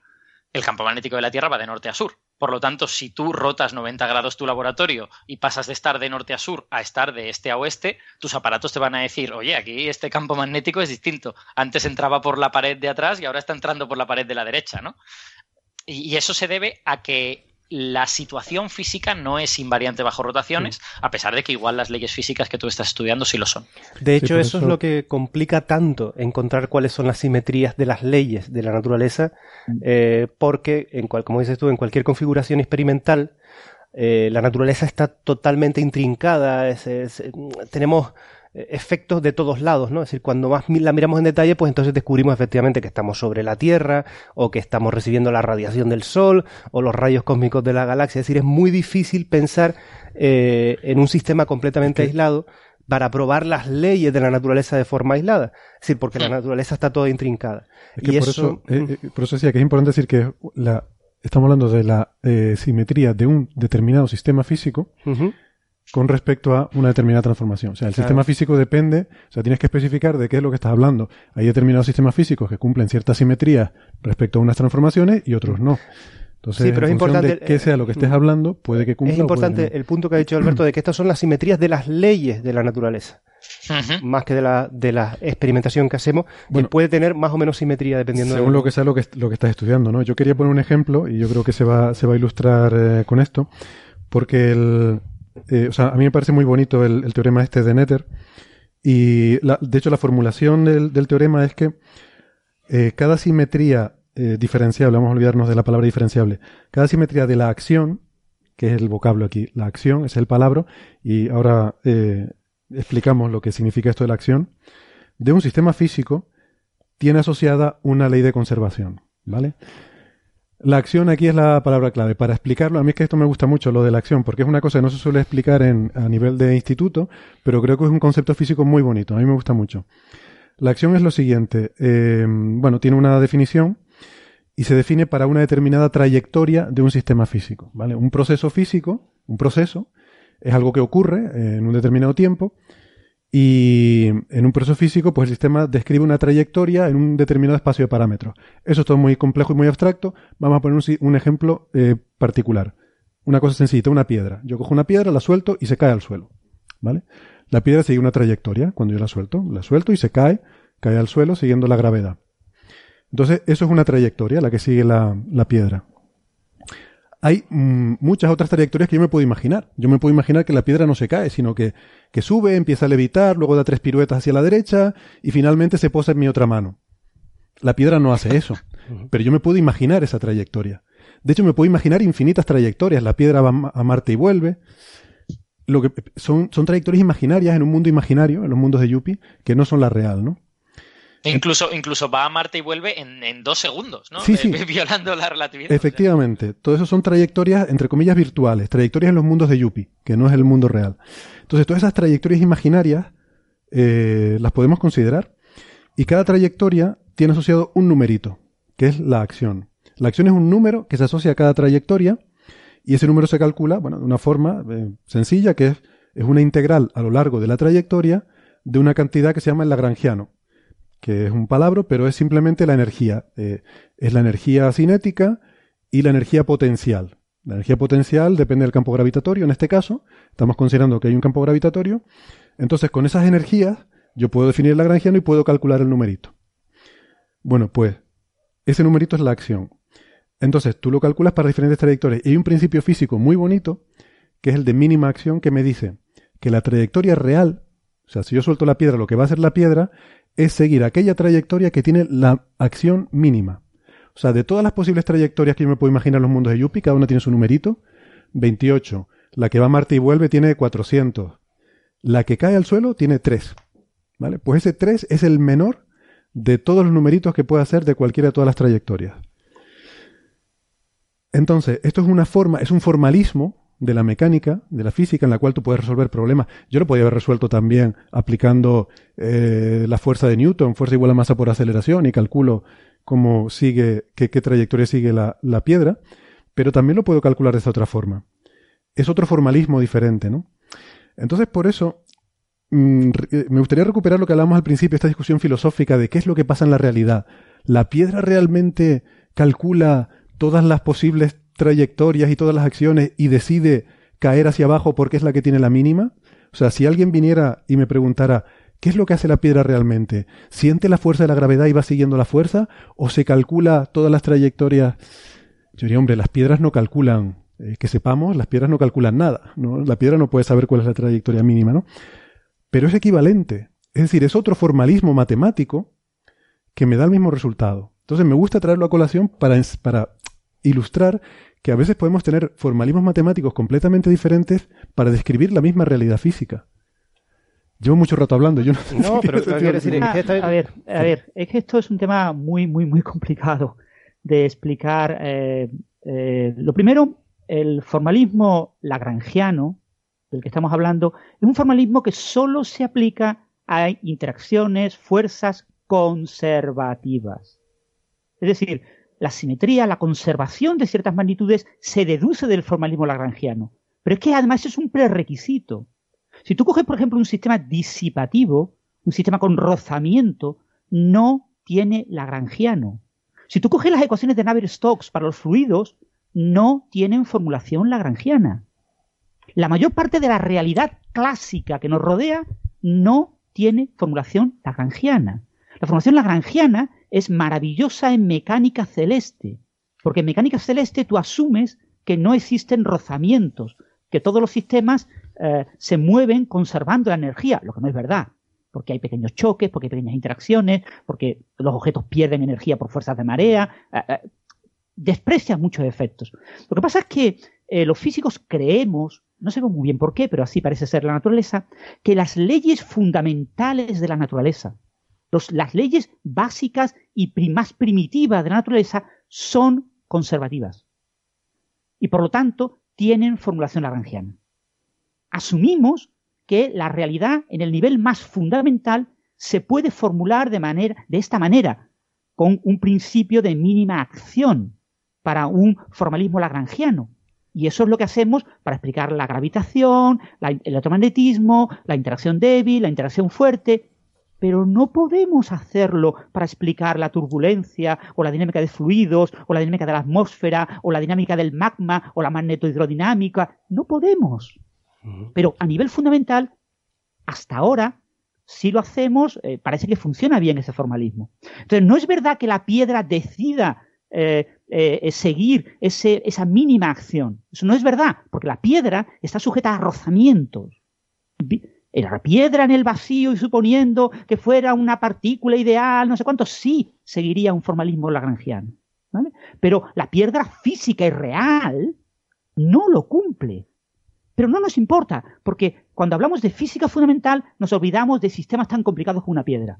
¿eh? Ningún físico teórico va a estudiar una piedra. ¿eh? La piedra la estudian pues, los físicos que estudian piedras. De, todas formas, solo quería eh, también decir una cosa, que es que lo que pasa es que la disipación no la solemos tener en cuenta, pero la disipación al fin y al cabo no es más que conversión de energía, de energía, digamos, en termodinámica diríamos reversible como energía cinética, en una forma de energía irreversible como energía térmica. O sea, al, final esa energía no se pierde, se convierte en calor en las moléculas, bueno, en fin. Claro, pero estamos diciendo, estamos diciendo eh, eh, el formalismo lagrangiano no es aplicable cuando metes fuerzas. Ahora bien, si yo asumo que las leyes fundamentales de la realidad son lagrangianas, son conservativas. Obviamente, las leyes derivadas que incluyen el rozamiento, las pérdidas, etcétera, tienen que surgir de ellas, tienen que emerger de alguna forma y acabarán emergiendo de alguna forma. Pero esa transición no es nada trivial. ¿eh? O sea, explicar con teoría cuántica de campos eh, cómo actúa el rozamiento de las moléculas del aire, a día de hoy es imposible. Asumimos que se podría hacer, que un ser suficientemente inteligente, eh, con suficiente eh, capacidad, podría hacerlo. Pero a priori eso no es nada trivial. De hecho, la transición entre un sistema cuántico y un sistema clásico, conforme se incrementan el número de, partículas, eh, todavía es una incógnita.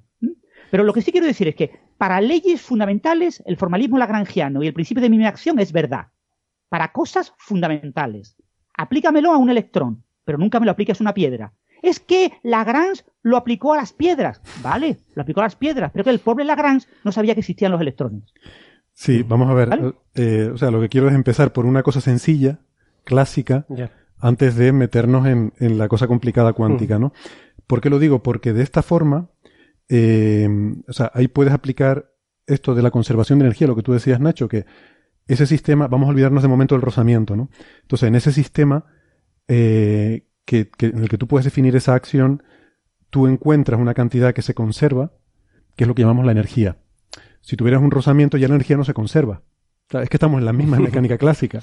O sea, estoy intentando empezar por la parte clásica.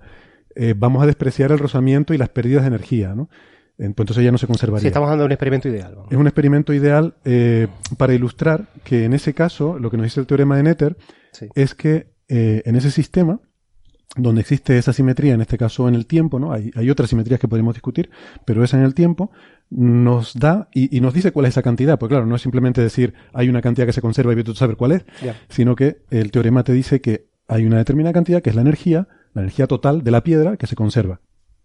De hecho, creo que es importante cuando has hablado del tema de eh, dónde prueban los físicos eh, las simetrías es en la acción, en lo, en lo que tú comentabas, la, la, función esa que has definido sobre las trayectorias. Es decir, cuando nosotros eh, cuando nos, si para nosotros una, una, una simetría es una transformación de la variable esta que está variando, que es por ejemplo la posición que tú comentabas, ¿no? En este caso, tal que la acción no cambia.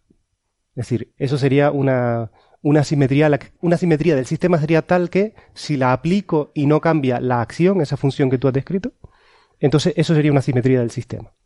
Y ahí, por ejemplo, pues entraría la, la, que habíamos hablado antes.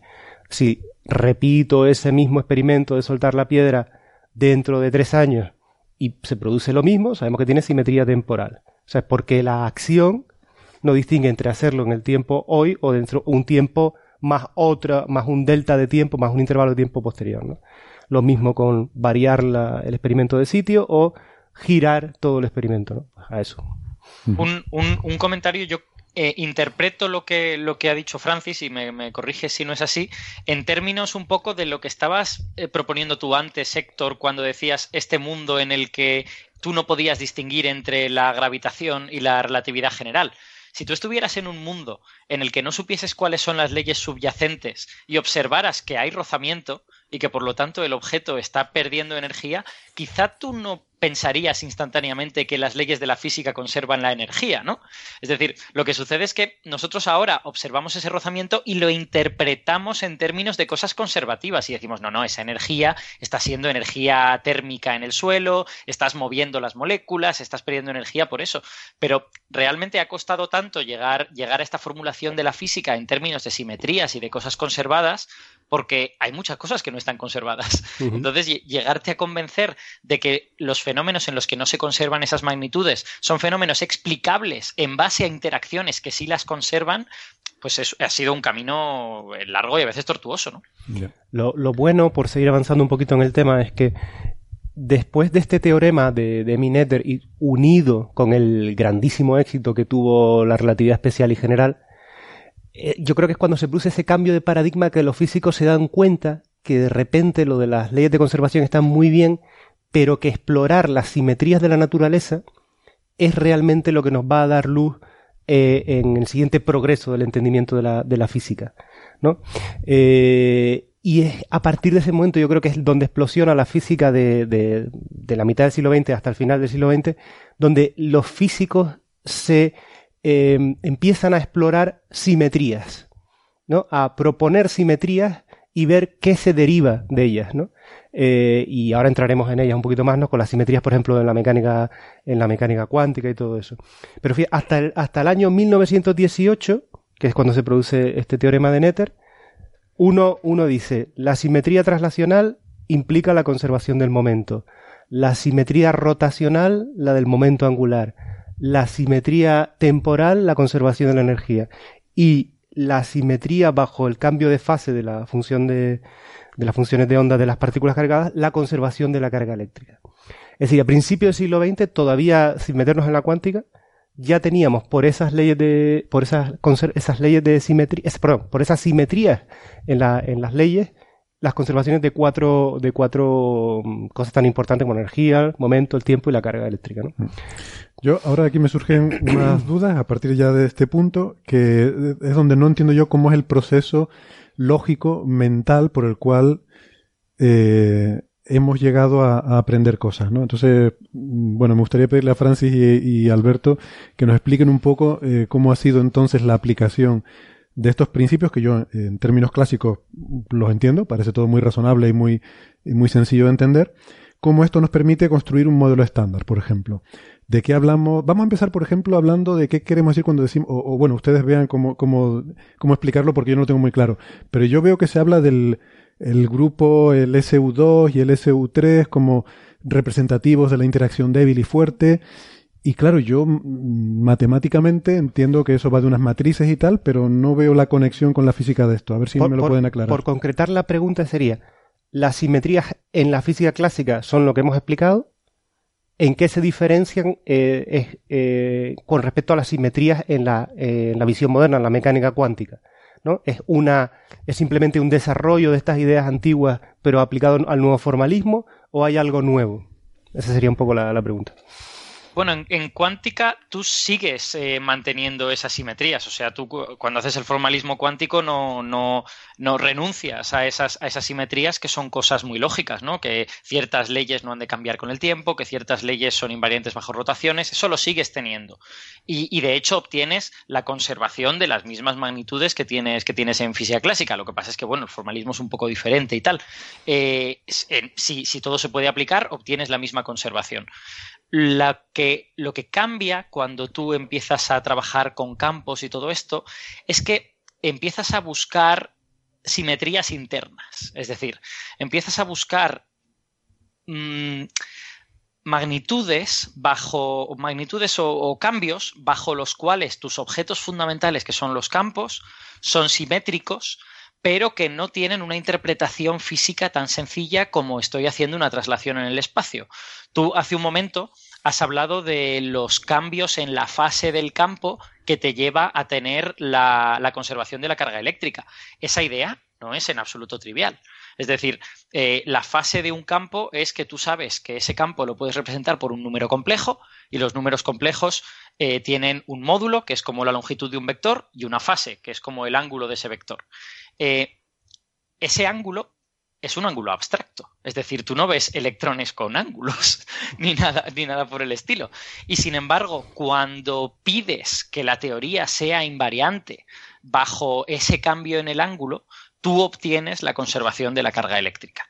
Eh, y eso se debe a que muchas de las simetrías importantes en teoría cuántica de campos son simetrías internas de los campos. Son simetrías que tú ves por estas propiedades conservadas o por, o por las propiedades de las interacciones, pero no tanto porque puedas observar la partícula y de ahí deducir estos, estos cambios en la simetría. Son cambios internos que realmente uno se podría preguntar si están realizados en la naturaleza o son solo herramientas matemáticas que estamos utilizando para justificar pues que existe la carga eléctrica y se conserva o que existen este tipo de interacciones para la interacción fuerte o algo por el estilo. Por eso hace un rato cuando Francis y yo comentábamos que ves que se unifican las la, la el uy, perdón, la interacción débil con la electromagnética. Gracias.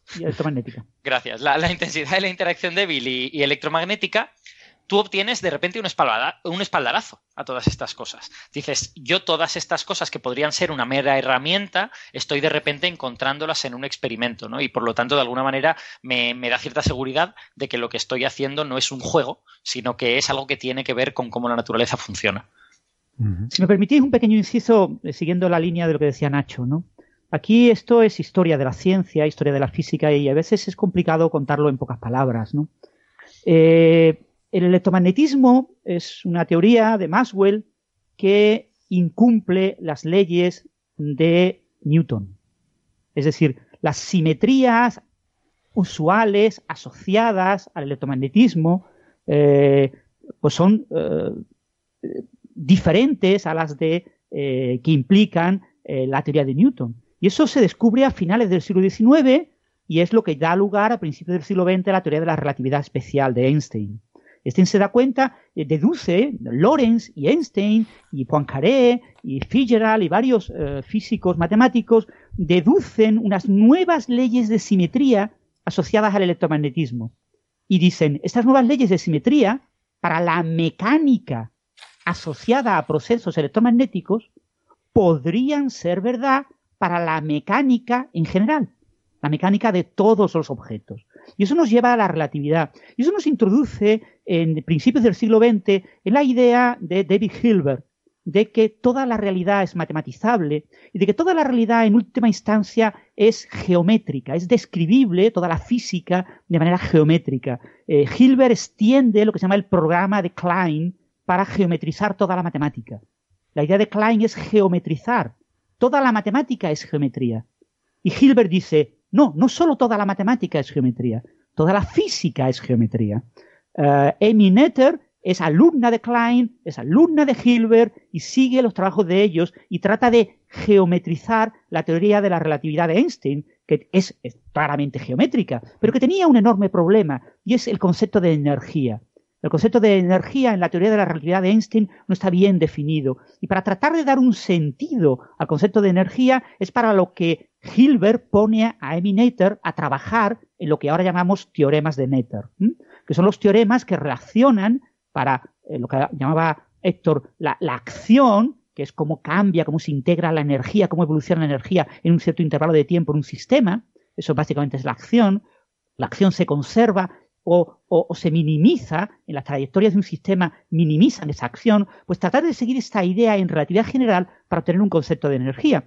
Y esto nos lleva a una teoría, porque fijaros algo realmente sorprendente, y es que la teoría general de la relatividad que está inspirada en la relatividad especial, que está inspirada en el electromagnetismo, la teoría general de la relatividad es como una especie de electromagnetismo avanzado. Tiene simetrías muy parecidas a las del electromagnetismo. Y eso lo descubre Weil. Son las simetrías gauge, las simetrías de contraste, las simetrías que tienen, que comparten en común el electromagnetismo y la gravitación. Por eso es posible, por ejemplo, construir ecuaciones en cinco dimensiones que incorporen eh, la gravitación y el electromagnetismo. En un espacio-tiempo de cinco dimensiones, yo puedo poner las mismas ecuaciones para electromagnetismo y gravitación. Eso son lo que llaman las teorías de Kaluza-Klein. Pues todo eso es de principio de la década de los 20. Y entonces cuando llega a finales de la década de los 20 y eh, Dirac introduce la ecuación para el electrón, la ecuación relativista para el electrón, Dirac se da cuenta de algo sorprendente, que es lo que comentaba Nacho. Lo comentaba Nacho de que cuando yo cambio la fase, se conserva la fase, se conserva la carga eléctrica, no es pre-Nether no está en el electromagnetismo clásico. Es un resultado de la teoría de Dirac. Eh, eh, estaba un poco en el aire en ese momento, pero Dirac es el que lo instancia.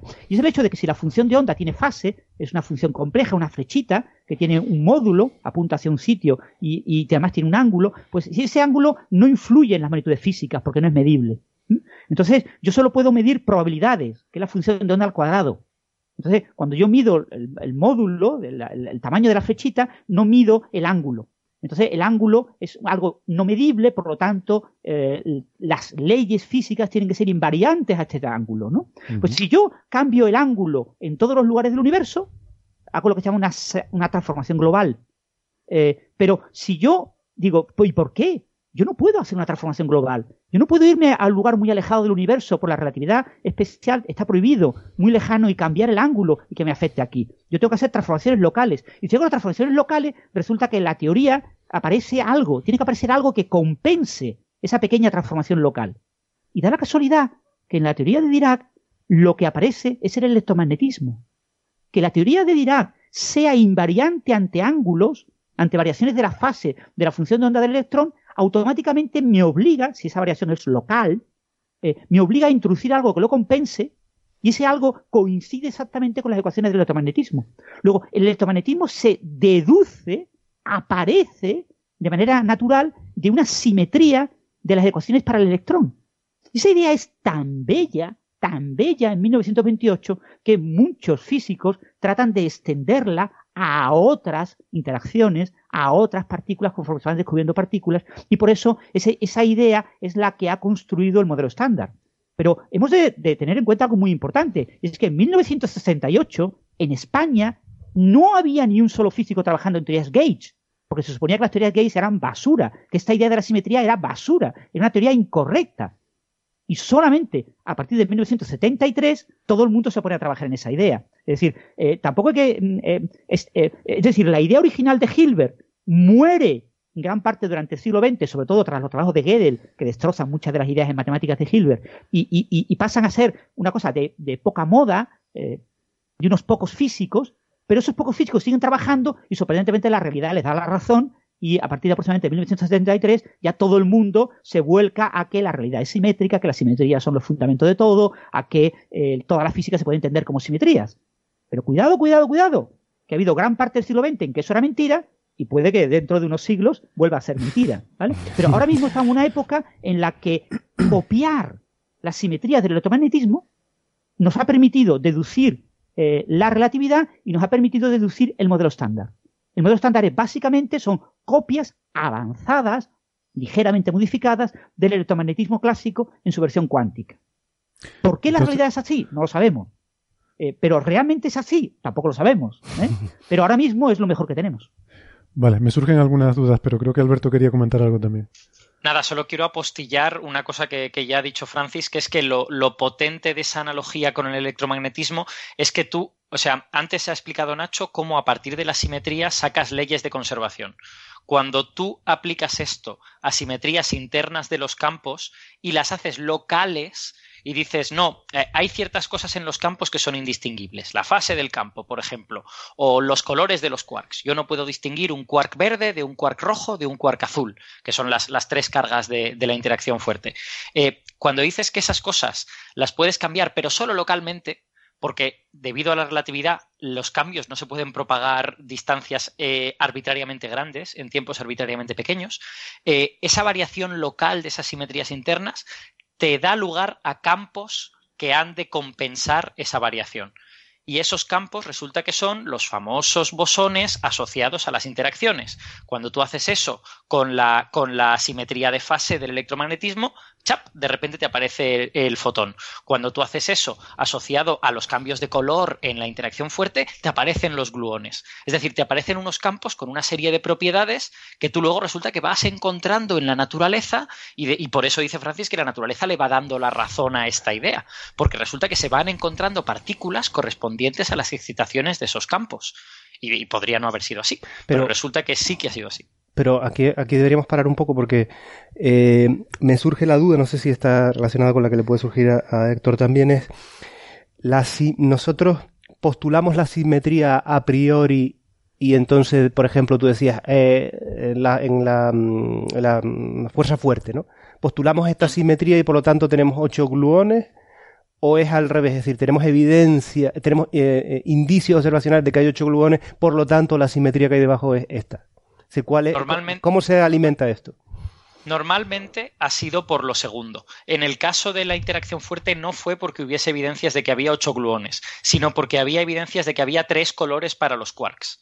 Tú, tú veías eh, cómo, cuál era el ritmo de producción de una serie de partículas cuando se superaban el umbral de la masa de algunos quarks y resulta que te aparecía multiplicado por tres lo cual te hacía deducir que parecía haber tres tipos de esos quarks cuando podías producirlos. Y eso, a ver, eh, quiero decir, no fue solo eso, pero fueron una serie de conjuntos de evidencias que te hacía pensar que había una eh, propiedad interna de los quarks que tú no estabas observando, pero que hacía que eh, tú pudieses distinguir eh, quarks diferentes. Por ejemplo, otra evidencia fue que tenías unas partículas en las que tenías tres quarks idénticos con los tres espines idénticos en la misma dirección.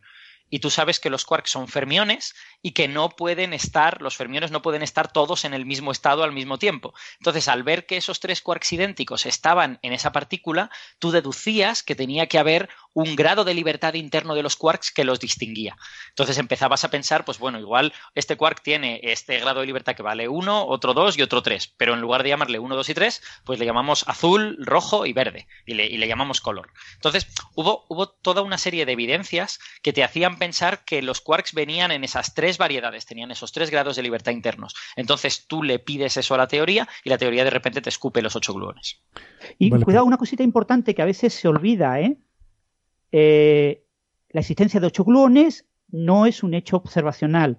no podemos observar los gluones. Los gluones, como los quarks, son partículas que no se pueden observar. Se deducen de forma indirecta. Entonces, no sabemos si hay 8 gluones, 6 gluones o 25 gluones.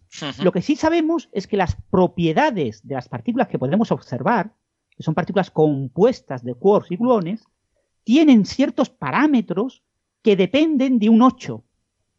Y entonces los parámetros observados experimentalmente, de manera indirecta, nos indican que tiene que haber 8 gluones. Mm. Pero no hemos observado ningún gluón y no hemos observado que haya 8 gluones distintos. No los hemos observado. Eh, es interesante. Deducimos que deben existir 8 porque ciertos parámetros dependen de ese número 8. Mm. Es interesante aquí, a lo mejor eso, apuntillar que mientras que las simetrías que veíamos en la física clásica eran relativamente intuitivas, en el sentido de que uno podía decir, bueno, no va a pasar, no va a cambiar nada porque haga el experimento hoy a que lo haga mañana, ¿no? Eh, a este tipo de cosas, mientras que las simetrías que están, de las que estamos hablando aquí ahora, en, que han creado el modelo de, física particuladas moderno, son simetrías eh, distintas, ¿no? no son no era una que tú te sentabas, es decir, voy a suponer que la simetría es el, grupo SU3 o lo que sea, ¿no? Sino que es algo que creas a partir de viendo cómo es la, o sea, a partir de los indicios observacionales, mezclado con ciertas intuiciones teóricas, pero que no son, es decir, a nadie se le ocurre, por decir algo, no, la simetría de la naturaleza es el SU3, no, eso no es, por decir algo, ¿no? Eh, no sé, me explico, no sé, que, es más, más, son más abstractas. Yo, yo soy la con la pregunta que yo iba a hacer, ¿no? Entonces voy, a, voy a formularla, que es la siguiente. Entonces, eh, esto que se, se, dice, yo creo que se, se, exagera un poco con esto de las simetrías, porque como suena muy, muy bonito y muy grandilocuente, y muchas veces oímos frases del tipo de que es que todo se deriva de las simetrías fundamentales. Eh, que es una cosa que yo no entendía, porque yo clásicamente, con la, la, forma en la que yo veo esto clásicamente, tú ya partes primero de una física y luego la simetría te permite desarrollar cosas, ¿no? El ejemplo de la piedra, tú ya partes de que tú sabes cómo es el campo gravitatorio, tú sabes cuál es la energía potencial gravitatoria para poder construir la acción y para poder construir esa simetría. Eh, Francis nos ponía un ejemplo que yo no conocía el desarrollo histórico, pero me parece precioso, así como lo, como lo ha explicado, de la ecuación de Dirac para el electrón, que, eh, pero partes de esa física, partes de la, de la física del electrón eh, de Dirac, y entonces la simetría te permite sacar el electromagnetismo de ahí si lo he entendido correctamente, es así como lo has explicado, ¿verdad, Francis? O sea, me parece alucinante. Pero insisto, pero, ya tienes una física de partida, ¿no? Tienes que tener un conocimiento de partida de la física y luego las simetrías te permiten sacar más información, ¿no? en física tenemos la realidad y queremos entender la realidad. Esto no es matemática, ¿vale? O sea, no, no, es una cuestión de que yo me ponga a pensar eh, posibles grupos, no es la clasificación de Cartan de todos los grupos compactos de Lie, y no es pensar, sino es ver, ¿no?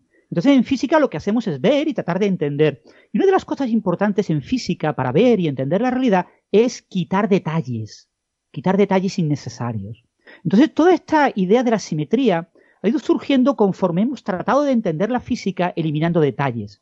Por ejemplo, Heisenberg introdujo el spin isotópico, porque se dio cuenta de que dentro de los núcleos, los neutrones y los protones se comportan como si fueran indistinguibles.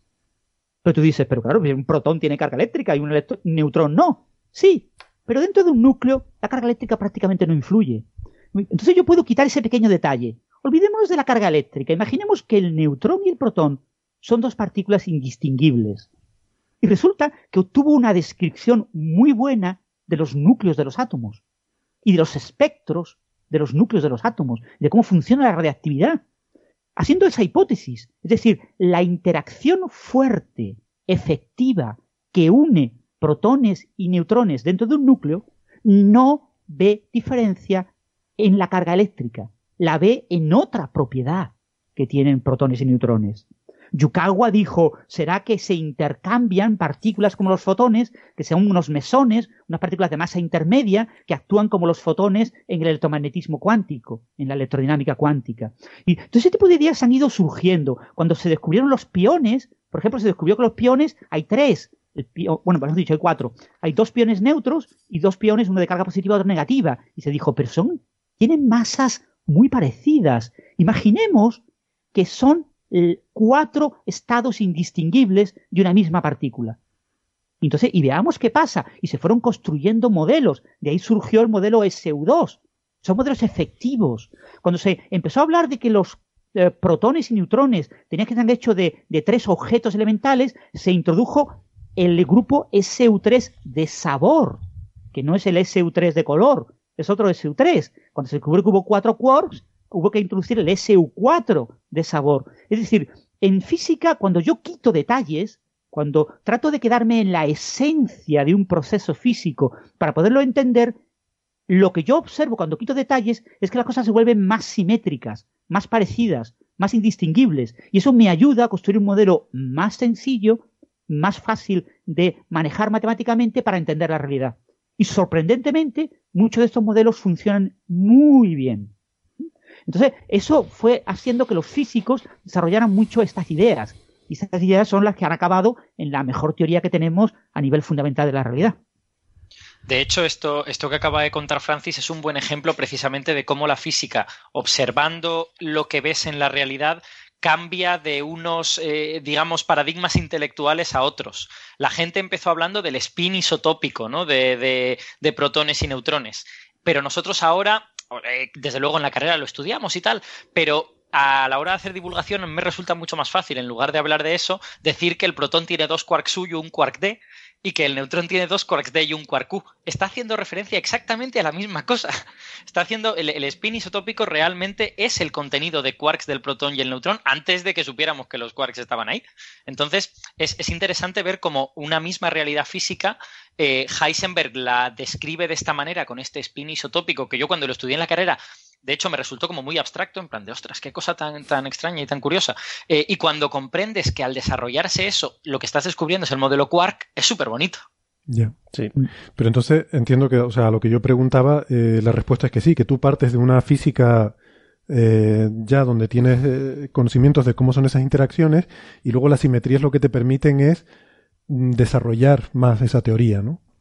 O sea, no, quiero decir, no es una, no es una, no son cimientos, son eh, pilares del edificio que estás construyendo.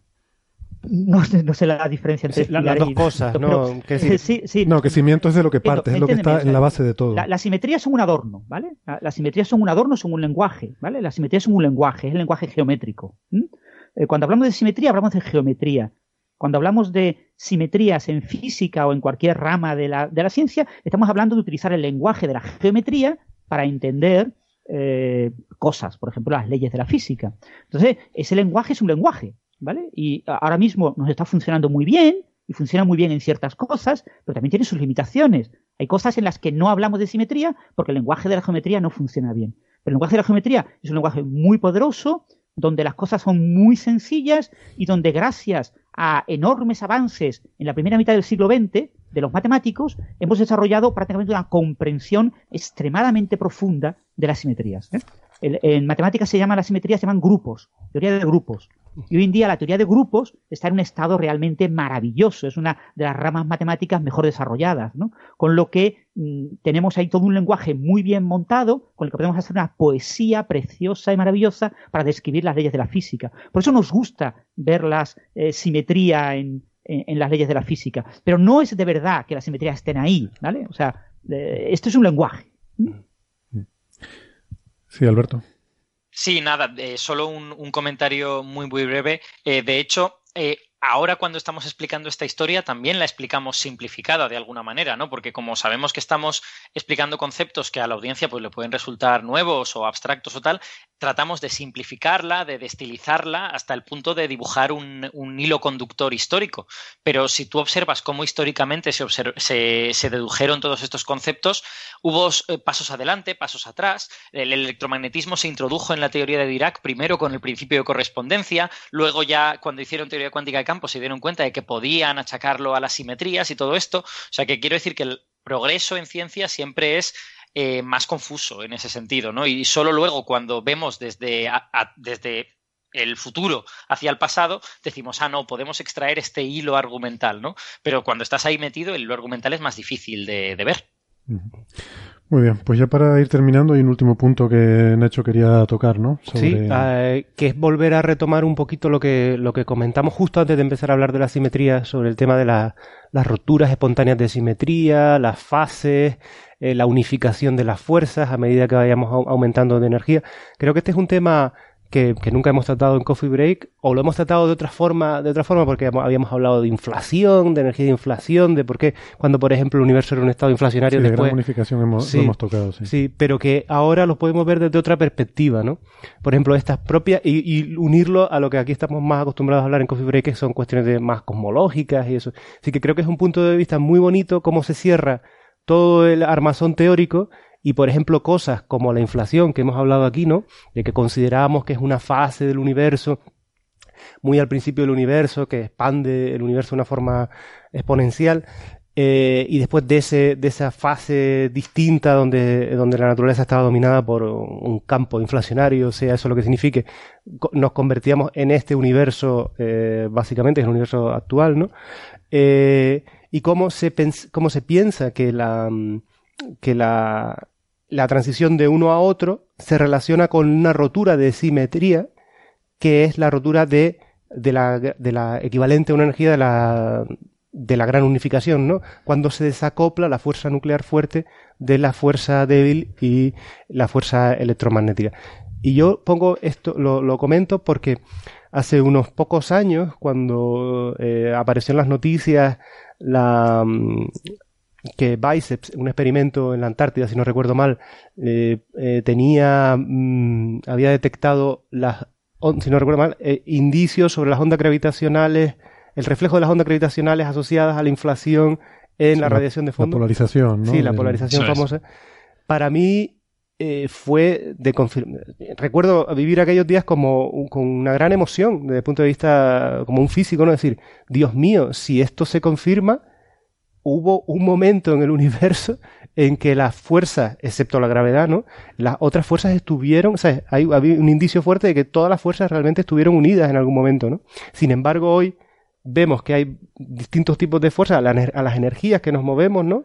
En el universo actual vemos la fuerza electromagnética, vemos la gravedad, vemos la fuerza nuclear débil, la fuerte, pero pensar que todo eso eh, excepto la gravedad, insisto, estaba unificado en una única fuerza, en un, sé que a Francis no le gusta el concepto de fuerza, pero que era una, única, interacción. Una única interacción, eh, a mí me resulta... Un único grupo de simetría. Mm, yo no sé cómo le resultará a ustedes, pero a mí eso me resulta de una belleza extrema, ¿no? Pensar que el universo, eh, que toda la complejidad del universo actual es el resultado de la, ir rompiendo algunas simetrías de, la, de las interacciones y que todo antes era mucho más sencillo, entre comillas, ¿no? Bueno, cuidado, cuidado porque ahí has hablado de dos cosas. ¿eh? Realmente la gran unificación y la inflación pueden estar conectadas o, pueden no estarlo. ¿eh? No, sabemos, no sabemos si están conectadas. Lo único que sucede es que parece que ocurren a energías pues no sé si similares, porque realmente la inflación tiene, tiene un rango de, energías muy grande en el que puede ocurrir, pero podrían estar conectadas porque ocurren energías más o menos. Imagínate que lo están, eh, sería de una belleza extrema, ¿no? Hombre, sí, sí, sí, Alberto, si me permite recordar un poco para los oyentes. Eh, 2 eh, observó un fenómeno en la polarización del fondo cósmico de microondas que se llaman los modos B, que todavía no los hemos observado, lo observó eh, eh, de manera espuria porque era polvo intergaláctico, polvo galáctico.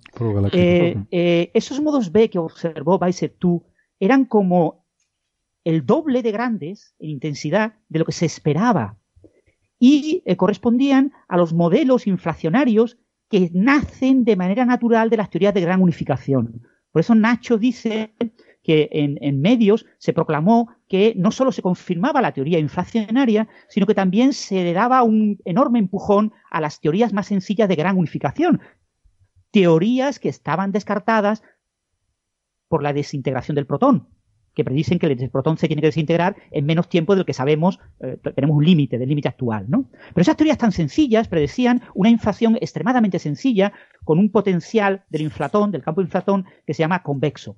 Eh, hoy en día, los nuevos indicios eh, parecen indicar, bueno, tú sabemos que no midió correctamente la señal, y por lo tanto los modos B todavía no lo hemos observado y hoy en día casi todo apunta a un potencial en el inflatón cóncavo no convexo. Y por lo tanto, no es tan natural obtenerlo de una teoría de gran unificación lo que no quita que haya teorías de gran unificación que predicen potenciales no convexos. De hecho, eh, muchos eh, teóricos inflacionarios ahora mismo están apostando por teorías de tipo eh, teorías en las que el origen de la inflación es gravitacional, no es de gran unificación. ¿eh? Pero todavía no lo sabemos. Pero sí es verdad que ahora esos modelos tan sencillos, con un modelo inflacionario tan sencillos que parecían deducirse del resultado de Países tú, hoy en día ya, está, ya sabemos que están descartados. Mm. Bueno, esas observaciones las tendremos pronto, nos las traerá José Alberto Rubiño con Quijote y, las contaremos aquí en Coffee Break cuando lo observen aquí en el Teide. Hmm. bueno, ojalá. No, no, claro, será, muy difícil. Probablemente haya que esperar a CMBS 4, a los experimentos en espacio, PRIMS y, todos estos satélites espaciales. Será en la década de los 30. No, no seas agua fiesta, Francis, no me seas agua fiesta. Déjanos ganar el Nobel, hombre. Estamos aquí ilusionados. bueno, amigos, eh, pues yo, yo creo que ha estado fascinante. Yo por lo menos me lo he pasado muy bien. Quiero darles las gracias por esta clase magistral que, que acabo de recibir y, y además gratis, entiendo. No sé si me pasan luego la factura, pero Estoy encantadísimo. Yo espero que a los oyentes también les haya gustado. Mm, no lo sé, pero si no, la verdad me da igual porque yo me lo he pasado bomba. y es a lo que yo he venido aquí. Así que si alguien más lo ha disfrutado, genial. Y si no, pues nada, otro día, otro día seguiremos. Pues eso, muchas gracias. Nos vemos la semana que viene. Eh, Francis, Alberto, Nacho, gracias. Gracias a ti, Héctor, por, por reunirnos y organizar estas tertulias tan interesantes. Estupendo. Espero, espero que haya quedado más claro que no claro, ¿no? En, medio de tanto concepto. Muy bien, gracias a todos. Hasta la semana que viene. Un abrazo, chao.